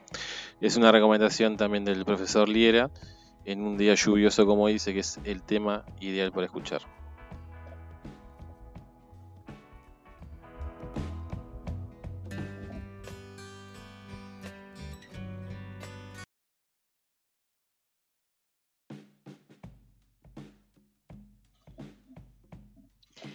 Volvimos de la pausa y hoy tema del día dualismos y dualismos argentinos. Me hace acordar a ¿De qué lado estás, chabón? de Matías Martín. En ese famoso programa Fugitivos que tenía en Telefe. No me acordaba el nombre. Eh, no, no, lo tuve que googlear. Escuchame, vos decís que si me acuerdo de qué lado, si sé que, si vi de qué lado estás, chabón, es porque soy grupo de riesgo. No sé si tanto, pero Está cerca. no va a ser un resfrío, como diría Bolsonaro. Eh, bueno, no sé, la cuestión que el tema de este bloque a mí me hizo acordar a esa frase. ¿Qué lado estás, chabón? Lo que pasa es que Matías Martín, mirá vos, fue a Mercedes a hacer ese programa. Estuvo en la cancha del Club Mercedes haciéndolo. Y ahí fue que dijo su famosa pregunta, ¿de qué lado estás, estás, chabón? Ni me acuerdo de qué se trataba el programa igual, la verdad. Solo quedó la frase en la memoria. No fue uno de los primeros reality. No sé, ch- Alguien tiene que buscar a alguien, pero no, no, no, la verdad no, no recuerdo bien cómo funcionaba la dinámica del programa. Eh, me acordé de la frase. Para introducir dualismos argentinos. Que eh, igual arranca con una cuestión eh, futbolera, ¿no? El tema, eh, que no me acuerdo bien cómo había surgido en el programa, la cuestión de Boca anti-Boca, ¿no? Y una similitud con el peronismo. Eh, pero bueno, esto disparó de pensar un poco a la sociedad argentina bastante eh, binaria en este sentido. La grieta. La famosa grieta, que parece que fue una novedad o que tiene que ver con la última década, ¿no? Con la aparición del kirchnerismo. Estamos al borde de una batalla perruna. Em, pero en que en realidad tiene raíces mucho más profundas, ¿no? Eh, en la Argentina y en el mundo. En la Argentina podemos plantear ya desde la colonia la disputa entre criollos y peninsulares, por ejemplo. Eh, ya con la Revolución de Mayo se plantean dos bandos también, morenistas y saavedristas, que después se transformarían en federales y unitarios, que a su vez después se transformarían en conservadores y radicales, y que después a su vez se transformaría entre peronistas y antiperonistas, llegando hasta nuestros días. Eh, no sé si es- que se podría sumar kirchnerismo o antikirchnerismo, Ujú. o kirchnerismo y macrismo, o, o, no sé, cambiísmo, no sé cómo llamarlo. Eh, así que la cuestión de las grietas están constantemente. Y si, en la génesis Sí. argentina, ¿no? eh, y si nos vamos más atrás todavía en el tiempo y nos vamos hacia la cuestión religiosa, llegamos hasta Zoroastro, eh, que plantea también una cuestión dual entre el bien y el mal, que después es retomada por el maniqueísmo. Zoroastro o Zaratustra, que seguramente lo conozcan por el libro de Nietzsche, Sí, habló Zaratustra. Exactamente, el libro donde plantea justamente la muerte de Dios. Eh, yo creo que el ser humano tiene una, una forma, una estructura de pensamiento binaria porque es una forma de simplificar. Es una forma de darle un orden al devenir, ¿no? Esto que vos hablabas hoy del sinsentido de la vida, bueno, tiene que ver con esto, ¿no? Una, darle una estructura al entendimiento del mundo hace bajar esta angustia de nacer para morirse. O sea que vos pensás que el dualismo, como lo sostengo, no sé si lo puedo argumentar y defender, pero el pensamiento binario, ya lo hemos conversado en algún otro programa, eh, es producto de la modernidad. Vos pensás que no, que es anterior incluso. No, yo creo que es eh, propio del ser humano, la cuestión de dividir el mundo entre negro y blanco, ¿no? ya sea religiosamente entre bien y mal, luz y oscuridad, o en cuestiones partidarias. Después tenemos a principios del siglo XX una doctrina política que se le acusó a, Cristina Fernández de Kirchner de, ser devota de esta doctrina, que es de un tal Schmidt, un alemán, eh, que después fue nazi, ahí tiene toda la connotación y por qué asociarlo al kirchnerismo, ¿no? que se le acusa de fascista y autoritario, eh, de esta lógica de amigo-enemigo. ¿no? Eh, más criollamente sería estás conmigo o estás en contra mío, hablando en términos políticos. Que para mí tiene algo muy positivo eso, que elimina la cuestión que hablamos hoy del periodismo, eh, de la objetividad o de esta cuestión independiente, ¿no? También que muchas veces se lo nombra. En la lógica amigo-enemigo no hay lugar para medias tintas. Eh, o estás en esta vereda o estás en la otra vereda. Que para el mundo de las ideas es un poco cerrado, ¿no? Siempre que venimos en distintos programas hablando de esta diferenciación entre la praxis política y el mundo de las ideas, eh, porque recorta mucha riqueza de pensamiento y de posturas, pero que después a la hora del barro de la política eh, no queda demasiado margen, ¿no? De hecho, bueno, lo vivimos en 2015. Sí, se producen un montón de intersecciones entre esos bandos, por denominarlos de alguna manera, que son necesarios también en el barro, en la vida diaria y Sí, pero después la política nos lleva a un cuello de botella que nos pone de un lado o de otro, ¿no? En 2015, Macri Scioli. 2017, Macri o Alberto. Por más que no llegó un balotaje el año pasado, eh, claramente quedó polarizada la, la discusión política, ¿no? Y que una cosa es lo que nos gustaría, y, ahí podemos discutir horas y horas en un montón de posiciones, tercera, cuarta, quinta, derecha, izquierda, arriba, abajo. Pero que después en la práctica eh, tenés que elegir entre dos. Bueno, pero. ¿Te gusta o no te gusta? Bueno, pero el elegir entre dos que se produce en la práctica, ¿es producto de qué? Digamos, ¿quién construye esa práctica donde tenemos que terminar eligiendo entre dos? Yo creo que es Porque esa práctica tampoco es inocente de una historia, de una sociedad. Eh, no creo que sean dos personas, en este caso Alberto Fernández y Mauricio Macri, o si querés sacar a Alberto por ser un títere, es irónico, eh, Cristina y Macri. No creo que sean ellos los que decidan que el destino de 45 millones de personas eh, se decida entre estas dos personas. Tiene que ver con un emergente social, justamente si estamos eh, diciendo que las personas ordenan el mundo en una cuestión binaria para que sea más simple, para que sea más eh, abordable, eh, esto es un claro ejemplo de eso, de por qué no tenemos otras opciones.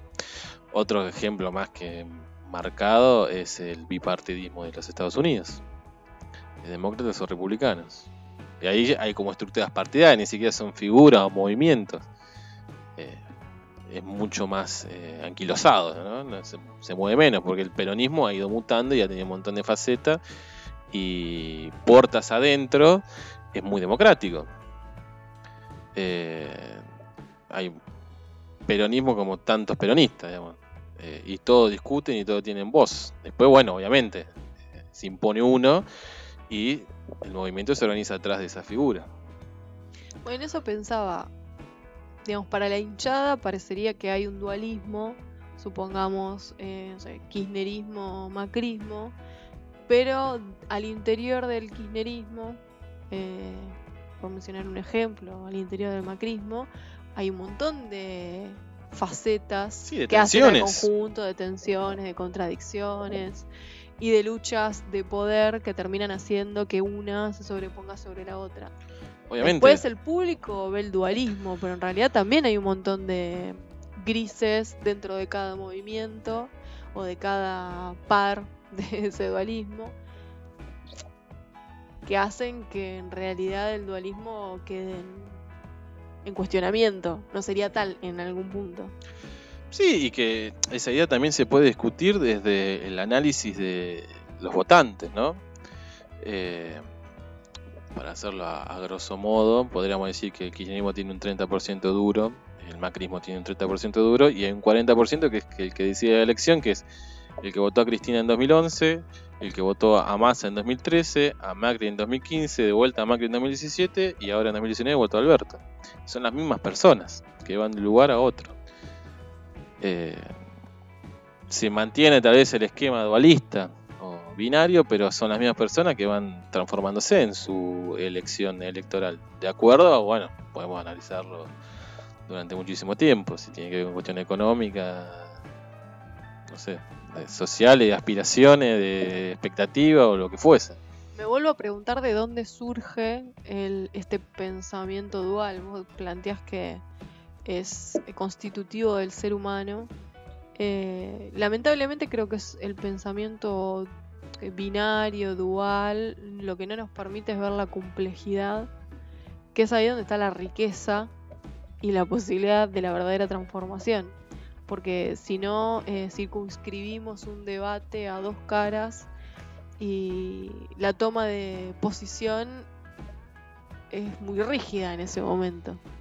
No sé si comprende lo que quiero decir. Nos perdemos un de comunicación incluso entre los En parte comparto, pero yo insisto en que eso, por el momento, eh, yo no soy muy optimista futuro en ese sentido, pero tiene que ver con el mundo de las ideas y los debates eh, intelectuales, académicos.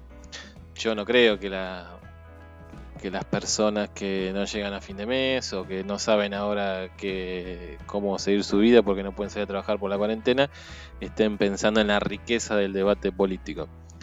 Eh, por eso digo, en el barro de la política real, de la práctica política y de, de gobernar, eh, después se termina decidiendo sobre dos opciones. Eh, en todo caso, estará la parte interesante o de la riqueza estará en tensionar cada uno de los lugares que uno ocupa y, tratar de, ponerlo en debate, en cuestión en ese lugar. Eh, no creo que cambie. las contradicciones de cada espacio. No creo que cambie en el corto plazo esta lógica binaria eh, en Argentina. Vuelvo a lo mismo, no creo que sea exclusivo de Argentina. Estamos poniendo el caso de Estados Unidos, ¿no? La, o el ejemplo de, libertades individuales y políticas, ¿no? que bueno, claramente es toda una fachada. Si lo ponemos en el mundo de las ideas, em, hay una, este tema de la dualidad eh, me hace acudir a una epistemóloga argentina que es Denise Najmanovich, eh, que escribió, entre tantos, un libro que se llama El mito de la objetividad. Em, y es interesante cómo explica el surgimiento del pensamiento moderno y lo que sostiene es que en realidad el pensamiento moderno eh, como característica constitutiva de ese pensamiento es la dualidad. Digamos, que no sucedió y además eh, perdón, ¿eh? este pensamiento moderno se ve traducido en, a, nivel cultural y en las producciones culturales de la época. Moderno como era histórica y filosófica, no, moderno por, actual. No, no, no. Eh, de cualquier manera, digamos, pensemos que es una, digamos, eh, está mirando la modernidad en términos económicos, con lo cual al no revertirse en una producción capitalista, hoy estamos en una era moderna, si se quiere. porque esto no, se revirtió, pero sin entrar en esos detalles, por lo tanto hoy el pensamiento binario sigue vigente, con algunas eh, excepciones que empieza a instaurar lo que se llama posmodernidad, pero explica que em, este cambio eh, cultural que se da con la modernidad, que es la posibilidad de que el sujeto empiece a escindirse del objeto, o sea, de la realidad, y a partir de ahí se crea el mito de la objetividad, por eso su libro se llama El mito de la objetividad, es eh, la inauguración de ese pensamiento dual.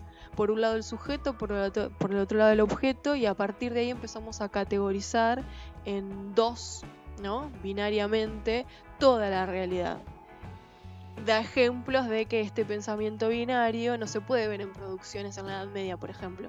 Entonces, si uno toma eh, un mapa de la Edad Media, en esos mapas uno puede visualizar que en el propio mapa, en esos mapas medievales, eh, hay muchas imágenes puestas. Está Cristo, eh, hay diferentes animales, hay ríos, hay montañas. Digamos, los mapas están construidos no de manera objetiva como se instala en la modernidad, donde es el sujeto el que observa la geografía y la describe en un mapa, digamos. ¿Y sería una visión más totalitaria o totalizadora, mejor dicho? Sí, eh, bueno, es una, es una, digamos, es un ejemplo claro de la visión teocéntrica de la Edad Media, esos mapas. Y ahora, en la modernidad, eh, por ejemplo, nuevamente, si seguimos con el ejemplo de los mapas, se ve ahí el imperio de la razón y la razón como la captadora ¿no? De esa realidad externa al sujeto. Que lo que se hace es eso, ¿no? Se escinde, se externaliza la realidad del sujeto. Y por ejemplo, los mapas es un material donde se puede visualizar las dos como visiones de dos épocas distintas. Igualmente, en la Edad Media también se puede identificar un dualismo entre cristianismo e islam, por ejemplo. O eh, uno de los grandes filósofos de la Edad Media, San Agustín, que habla de la ciudad Sí. de Dios y la ciudad Sí, terrenal. terrenal. Eh, por eso digo, para mí la cuestión binaria y dualista está presente como una constante eh, en la historia de la humanidad. Este debate sobre dualismo vino de la mano, a ver, decime vos si me equivoco, de la mano de sostener que algunos sostienen que eh, Boca es peronista y otros que nada que ver, que cualquiera, digamos, esa teoría. Sí, o, o que Surgió de existe, ahí, si no recuerdo mal. o que existe el, el que está a favor del simpatizante de Boca y el anti-Boca más allá de la camiseta que tenga, ¿no? Eh, que yo es, una crítica que le hago a los hinchas de Boca, sin ser eh, anti-Boca. Yo no me identifico con ningún anti, ya de hace un par de años. Eh, pero es bueno, es otra vez volver a dividir el mundo y poner a Boca en una centralidad. No le vamos a negar las características populares de, de Boca. Pero eso claramente no significa convertirlo en el eje. eh, El emblema del peronismo, digamos. Sí, o el sector popular, eh, porque ellos conviven también con una contradicción muy grande, que es que su periodo más exitoso deportivamente fue con Mauricio Macri como presidente. Y después de Mauricio Macri vino, creo que más siniestro, a pesar de que tuvieron cuotas de poder más chicas, que es eh, Daniel Angelici. Eh, también tienen que convivir con esa contradicción. Tal vez en ese punto se parezcan al peronismo, el peronismo convive con la contradicción del menemismo. Vos sabés que sin entrar en debate eh, minucioso, porque me falta terreno para poder hacerlo, me llamó mucho la atención cuando mirábamos una serie que cuando terminemos de verla se, lo, se las recomendaríamos. Fue recomendada, eh, Las tres esposas de Wilson Fernández, que en uno de sus capítulos eh, cuenta el dualismo, la disyuntiva que hay entre los Fernández y los Rodríguez, dos familias de barrio. Y es una serie que salió en la TV pública, contextualizo un poco para los oyentes. Y, mm, En la década ganada o robada, de acuerdo al bando que te quieres poner. y que asocia justamente una de las familias, los Rodríguez, con eh, la derecha, el autoritarismo, Promilicos. promilicos, antiperonistas, gorilas, hinchas de boca.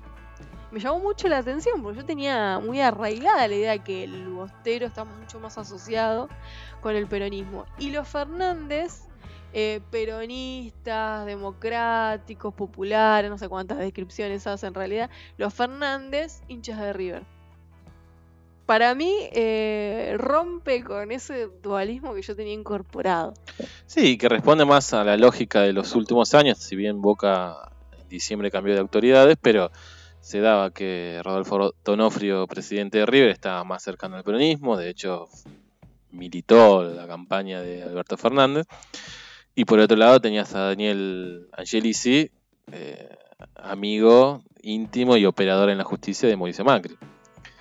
Eh, responde más la visión de, los Fernández y los Rodríguez en ese caso. Eh, pero bueno, quedará abierto el micrófono para los boquenses, los antiboquenses o los hinchas de cualquiera que quieran opinar sobre el tema. Eh, pero yo insisto en que tenemos que salir de esta cuestión de boca o antiboca, ¿no?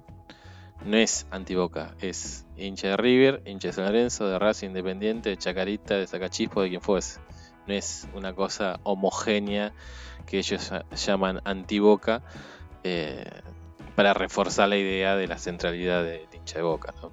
Sí, se entiende perfectamente. Bueno, vamos a una pausa porque nos resta un montón de programa que vamos a tener que comprimir en 10 minutos.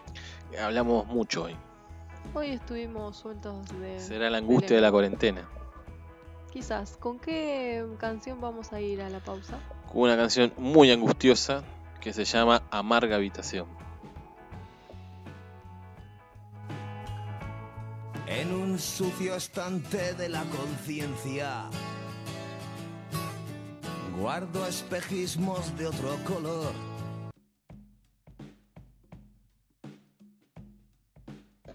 Volvimos de la pausa, bloque número 4, el cual dedicamos siempre a efemérides, digamos. ¿Qué pasó un día como hoy?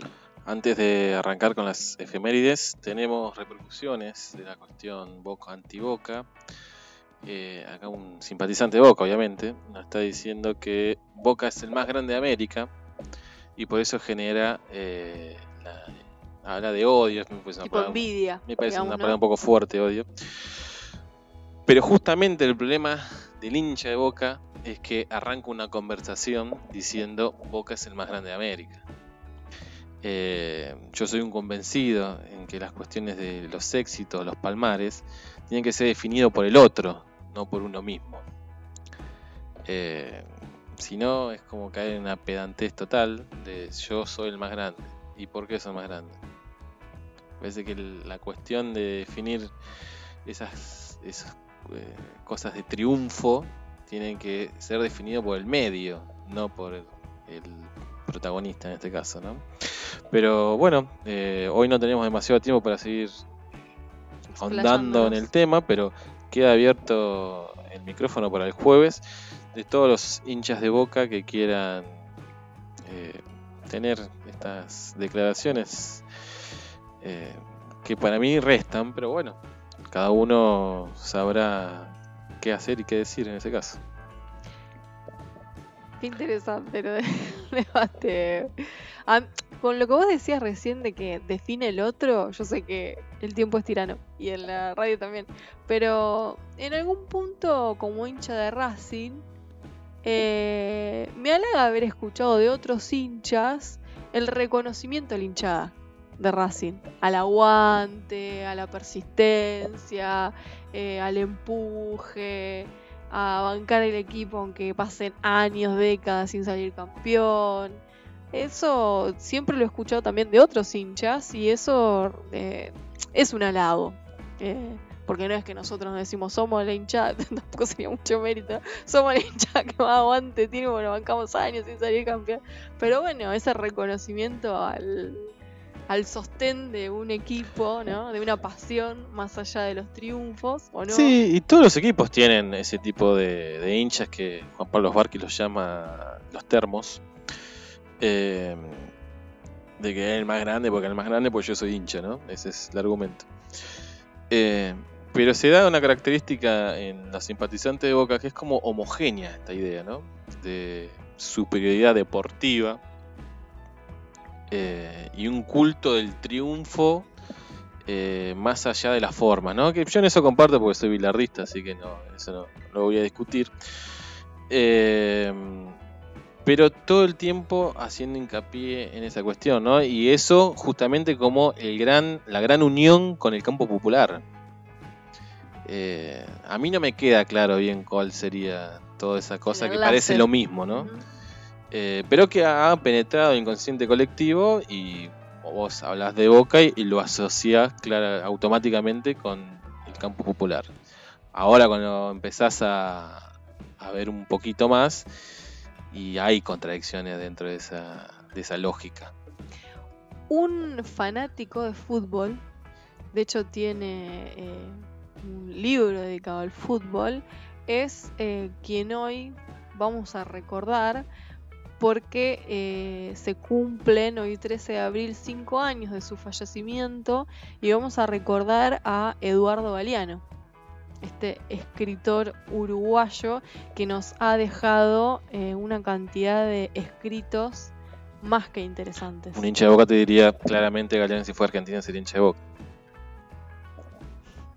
Eh, estás en modo combate.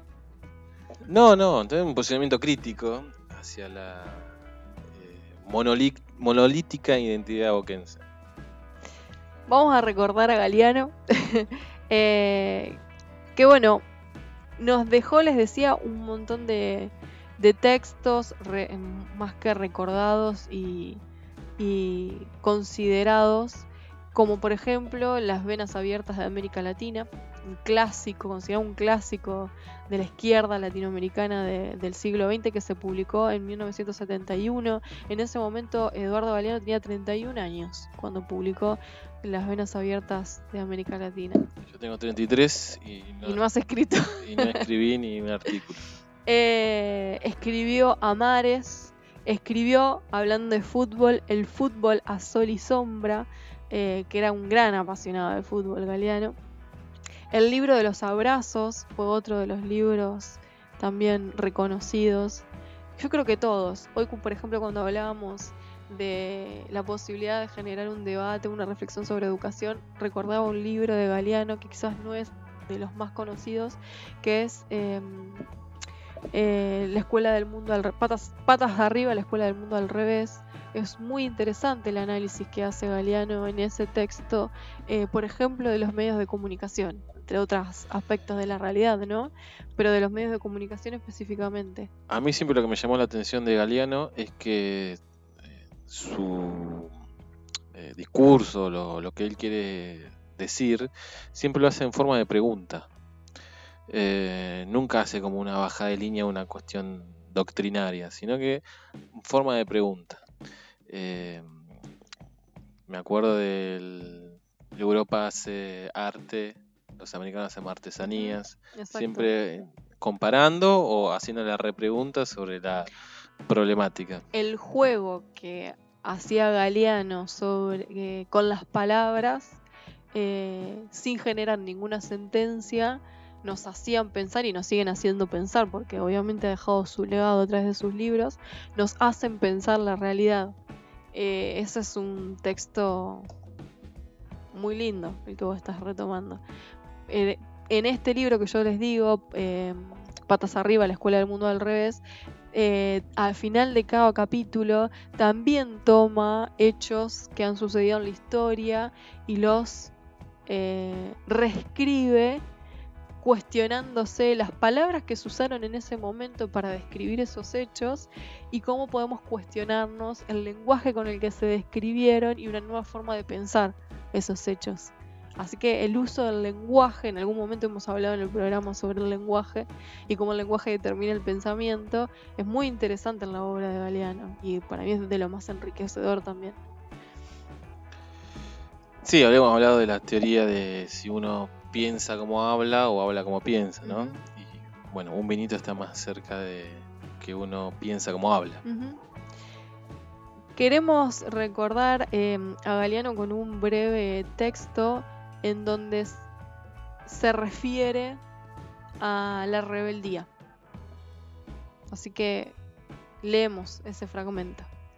En el fondo, la rebeldía es un acto que proviene del amor, del amor a los demás y del amor a las cosas que valen la pena vivir y hasta morir por ellas. Por eso resulta muy difícil definir la rebeldía. Le sucede como al amor, que lo matamos cuando le ponemos palabras para llamarlo. El amor es indefinible y a veces hasta invisible, pero existe, claro que existe. Y la rebeldía también existe de mil maneras. Es muy común escuchar a gente de nuestra generación acusando a los jóvenes de que no tienen nada en la cabeza, de que la política no les importa, de que no son solidarios. Y yo digo, pero bueno, ¿por qué esos acusadores no empiezan a autoacusarse? ¿Qué pasa con los partidos políticos, por ejemplo, que no son capaces de atraer a esos jóvenes? Al fin y al, al fin y al cabo, perdón, ¿qué es lo que le proponemos a los jóvenes? ¿Otra vez la obediencia? ¿Que sigan ciegamente a un puñado de personas que mandan y deciden por los demás? Se criminaliza la juventud, como si ser joven fuera un delito. Pero yo creo que hay una linda energía que se manifiesta en la aparición de nuevos movimientos con voluntad de que las cosas cambien. Se nota una insatisfacción que me parece muy positiva porque es el signo de que todavía se puede cambiar el mundo, de que esta realidad es un desafío, no un destino. La rebeldía es algo que está vivo, aunque no siempre se vea, porque hay una multitud de fuerzas de cambio que no son espectaculares, que no ocupan los primeros planos en los medios de comunicación, pero que están haciendo mucho para que el mundo cambie. Fue un fragmento que hoy tomaron los compañeros de revista Sudestada y lo publicaron recordando los cinco años ya del de la pérdida de Eduardo de Galeano. Nos despedimos con una canción eh, de este bloque. Volvemos en un ratito. Eh, la elegí yo la canción. Para mí, que es. Cierra el tema de la rebeldía.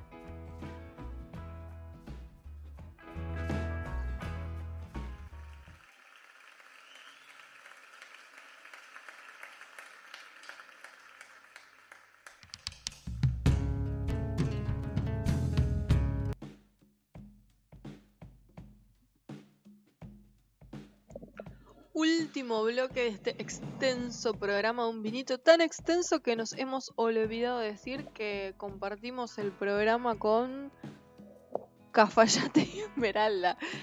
Eh, bueno, pasaron cosas y... Angustia la cuarentena. Eh, bueno, ya es el segundo que descorchamos en el programa de hoy. En este último bloque queremos recomendarle eh, una película, pero antes hay una respuesta, ¿verdad? Sí, tenemos eh, la opinión de un simpatizante de Boca, eh, yo ya estaría catalogando como un talibán más que un simpatizante, que dice que si en algún momento eh, flamearía una bandera en la luna, la primera de esas banderas sería la de Boca. insisto con la idea de que el jueves tengan el micrófono abierto y puedan expresarse y explicar este tipo de cuestiones que para mí refuerzan eh, constantemente lo que ellos llaman antiboquismo, ¿no? que para mí no es así, pero bueno. El programa del juez es más que prometedor. La posibilidad de volver a entrevistar a nuestro especialista en elfos y un debate. Todos los boquenses o no boquenses que quieran opinar sobre la cuestión dual de, de la Argentina argentinidad ahí al palo debatiendo sobre y yo les dejo la disyuntiva boca antiboca. Simpatizantes de Boca de que puedan resolver una de sus contradicciones que si son los más grandes, son los que más ganan, por ende son el poder. Como a su vez también son el campo popular. Si yo no estoy equivocado, estamos en un mundo donde el, campo, popular, está oprimido, no está gobernando. No sé si quieren. Es un buen argumento para el que ya tengo como hincha de Racing. Gracias. Me tiraste un centro, un no, cabezazo al ángulo. No sé si hay algunos ejemplos, si alguno entiende que en China, en Cuba, en Corea del Norte eh, gobierna el campo popular. Eh, pero no sé, eso también sería para otro debate.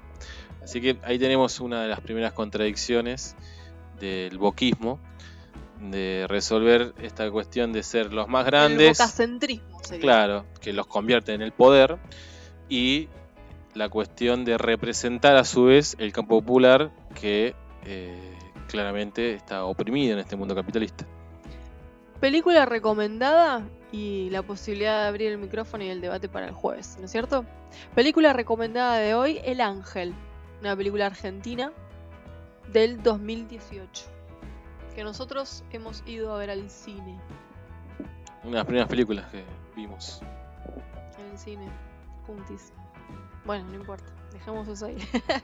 Eh, bueno, es una película que cuenta la historia verídica de Carlos Eduardo Robledo Puch. Igual no tiene la intención de una reconstrucción histórica, ¿no? no Fue aclarado por sus directores. Exactamente, exactamente.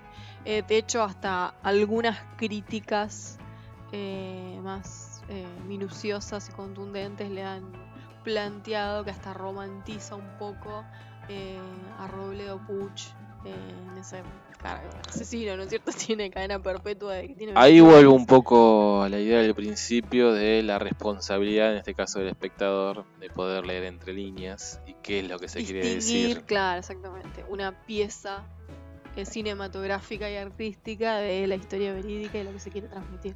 A mí me parece una película me encantó. Excelente. Y cuando el año pasado eh, vi el Joker, vimos el Joker, encontré muchos puntos de similitud. Eh, y poner otra vez tema que ya venimos charlando varios programas, que es la cuestión de la salud mental. Eh, y qué se hace con estas cuestiones tan complejas de la salud mental. Porque se puede ver en la película del ángel las, dificultades eh, graves psicológicas de Robledo Puch. Digamos, no nació la famosa idea de que uno no nace asesino, en tal caso se va construyendo y qué, qué intervenciones se logran hacer con ese sujeto que tiene esa tendencia y que en este caso se mm, eh, manifestó a muy temprana edad, porque de hecho uno de los primeros sucesos em, en su vida eh, tenía 17 años, bueno, decíamos que a los 21 tuvo eh, la condena a cadena perpetua.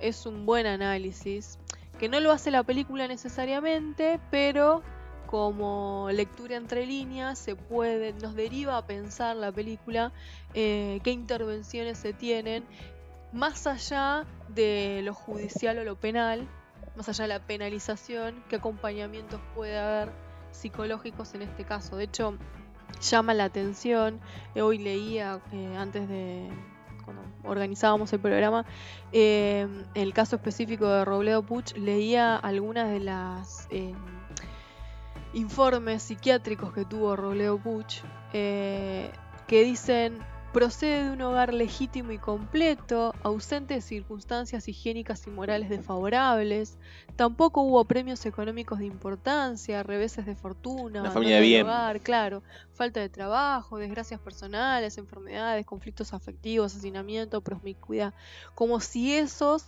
fueran los únicos detonantes de un eh, malestar psiquiátrico. Bueno, justo también en el último programa hablamos de Foucault, ¿no? Acá hay una gran descripción de, cómo la sociedad, más allá de las cuestiones materiales, puede generar eh, saludes mentales de este tipo, ¿no? Eh, hoy entre las efemérides que no hemos mencionado, pero bueno, me, sale decirlo en este momento, no lo hemos mencionado por cuestiones de tiempo, pero eh, valga su recuerdo, eh, un 13 de abril de 1901 nacía Lacan, psicoanalista francés. Qué lejos que queda la mirada de la psiquiatra que leíamos recién de Robledo Puch, eh, de un análisis psicoanalítico del entramado familiar que eventualmente podría haber desencadenado este asesino. Ahí falla nuevamente el sistema de salud mental. Sí, eh, falla el sistema, me parece, porque de hecho Robert Puch sigue estando preso. Eh, está bien que hoy en día es casi por una decisión propia, porque claramente, imagínense eh, en el año que desde el año que está encerrado, ¿no? Lo que ha cambiado el mundo, cómo haría esa persona para adaptarse al mundo que vivimos hoy en día y con su problemática psiquiátrica intacta, porque en estos tiempos de que estuvo encerrado no ve que fue atendido o tuvo una terapia para tratar de de hecho, nunca resolverlo o por lo menos, no sé cómo, cómo se habla en términos eh, clínicos en, este tipo de casos. bueno, nunca demostró eh, arrepentimiento por los homicidios que cometió, los intentos de secuestro, las torturas que se le adjudicaron. Eh, Sería un caso de perversión, ¿no? probablemente. No, no, manejo la verdad del lenguaje. No, me, acuerdo de, haberlo leído en algún momento que era como un rasgo de la perversión en mostrar arrepentimiento o, dolor frente al daño que se comete, ¿no? La cuestión es que la película la elegimos porque además de hacernos pensar eh, estas cuestiones sobre la salud mental, eh, cinematográficamente la, la, película es muy eh, llevadera, tiene un cortinas musicales, dice una banda musical eh, más que interesante, hace a la película también. Describe muy bien el contexto histórico, desde la reconstrucción del ambiente hasta la ropa, la música sobre todo, de lo que era la década del 70 en Argentina. De hecho, fue tan buena película que fue seleccionada para el Festival de Cine de Cannes y también fue uno de los films argentinos que nos, digamos, nos representó en los premios Oscar, no se ganó el premio, pero nos representó en la categoría Mejor Película de, de habla no inglesa. Finalmente no fue nominado, pero eh, estuvo ahí entre las mejores películas para esa categoría. Y el actor protagonista, la verdad que la rompe. Sí, eh, el actor, eh, el actor, el protagonista es eh, Lorenzo Ferro, el actor, el quien protagoniza Robledo Puch. Después es acompañado también por un elenco eh, reconocido. Darín. Está el chino de Darín, Daniela Fanego, Cecilia Roth, Mercedes Morán, Peter Lanzani. Bueno, eh, quien. Peter Lanzani, que el que vio también la película del clan de los Pucho, Exacto.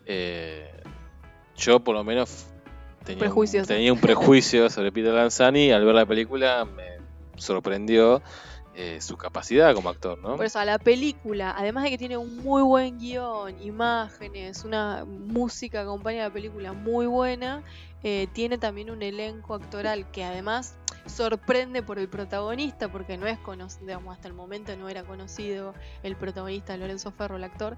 Eh, Yo, si no tenía mal entendido, no tenía experiencias actorales. Que fue más elegido por su parecido sí, que por su condición de actor.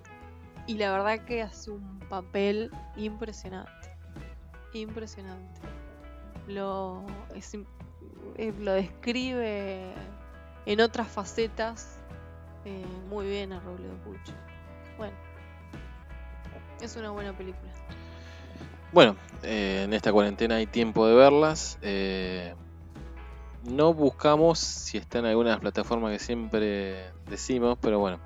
eh, nuestros oyentes, como hoy resolvieron los, los problemas técnicos, que bueno, ahora terminando el programa, podemos eh, decirlo y pedir disculpas de que sí, que hubo un, un corte en la conexión de nuestra transmisión.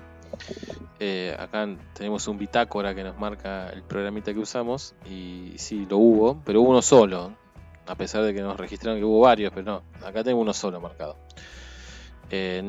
A las 21 y 01, así que ni bien arrancamos, se cortó. Si tuvieron algún inconveniente igual para escuchar en otro momento el programa de radio, siempre recordamos que subimos a las diferentes plataformas, así que aunque no sea en vivo, el programa se puede escuchar igual. Así que sí, con, a partir de mañana seguramente ya esté subido el programa de hoy. Nos despedimos. Nos Hasta despedimos el jueves. hasta el con jueves. un programa prometedor también. Sí, acá ya se comprometió uno de los simpatizantes eh, a, a venir a defender su, po- su posicionamiento sobre el boquismo y el antiboquismo. Bueno, Eh, yo voy a seguir discutiendo la idea del antiboquismo. Para mí el antiboquismo no existe. Eh, y otra pregunta es, cuando todo el mundo te dice que vos estás equivocado y vos sos el único convencido de que tenés la verdad, ¿no? Eso también es otro tema a resolver por el boquismo. Pero cerramos el tema por hoy, los profundizaremos el jueves que viene. sobre la película El Ángel en Netflix no está. Ya lo he corroborado. Me imaginaba. Así que después buscamos en qué plataforma se podría ver para recomendarles eh, la visualización de la película. Nos despedimos. Nos ya nos despedimos despedir. 20 veces. Nos vamos a despedir con una artista bonaerense, no tan conocida. ¿No es porteña? Bueno, está bien. bueno, ya agrando el. Bueno, hacés la diferencia entre bonaerense y porteña. Pero existe la diferencia. Sí, sí, sí. Es porteña, sí. no como enfrentamiento, pero sí como Es porteña. ident- identitaria. Es porteña y tuvimos el agrado de verla en vivo en un barcito En mercedino. Casa Valero, un bar lindo, que ya creo que me olvidé cómo era, de tanto que hace que estoy encerrado acá. Macamonamú. Y con ella nos despedimos. Hasta el jueves.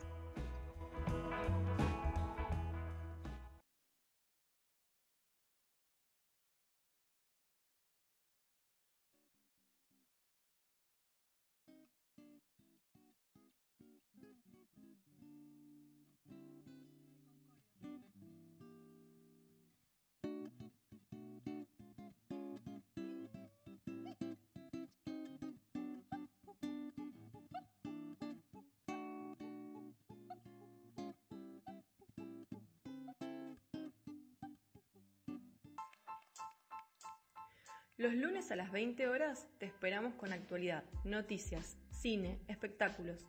Un programa más que casero mientras compartimos un vinito y las ganas de hacer radio. Encontranos en Facebook como Eustaquio Un Vinito, en Instagram Un Vinito Radio 20 o en Twitter arroba Un Radio. Contale a amigues, novies, amantes, a familiares amades y odiades. Un vinito, el maridaje perfecto para empezar la semana.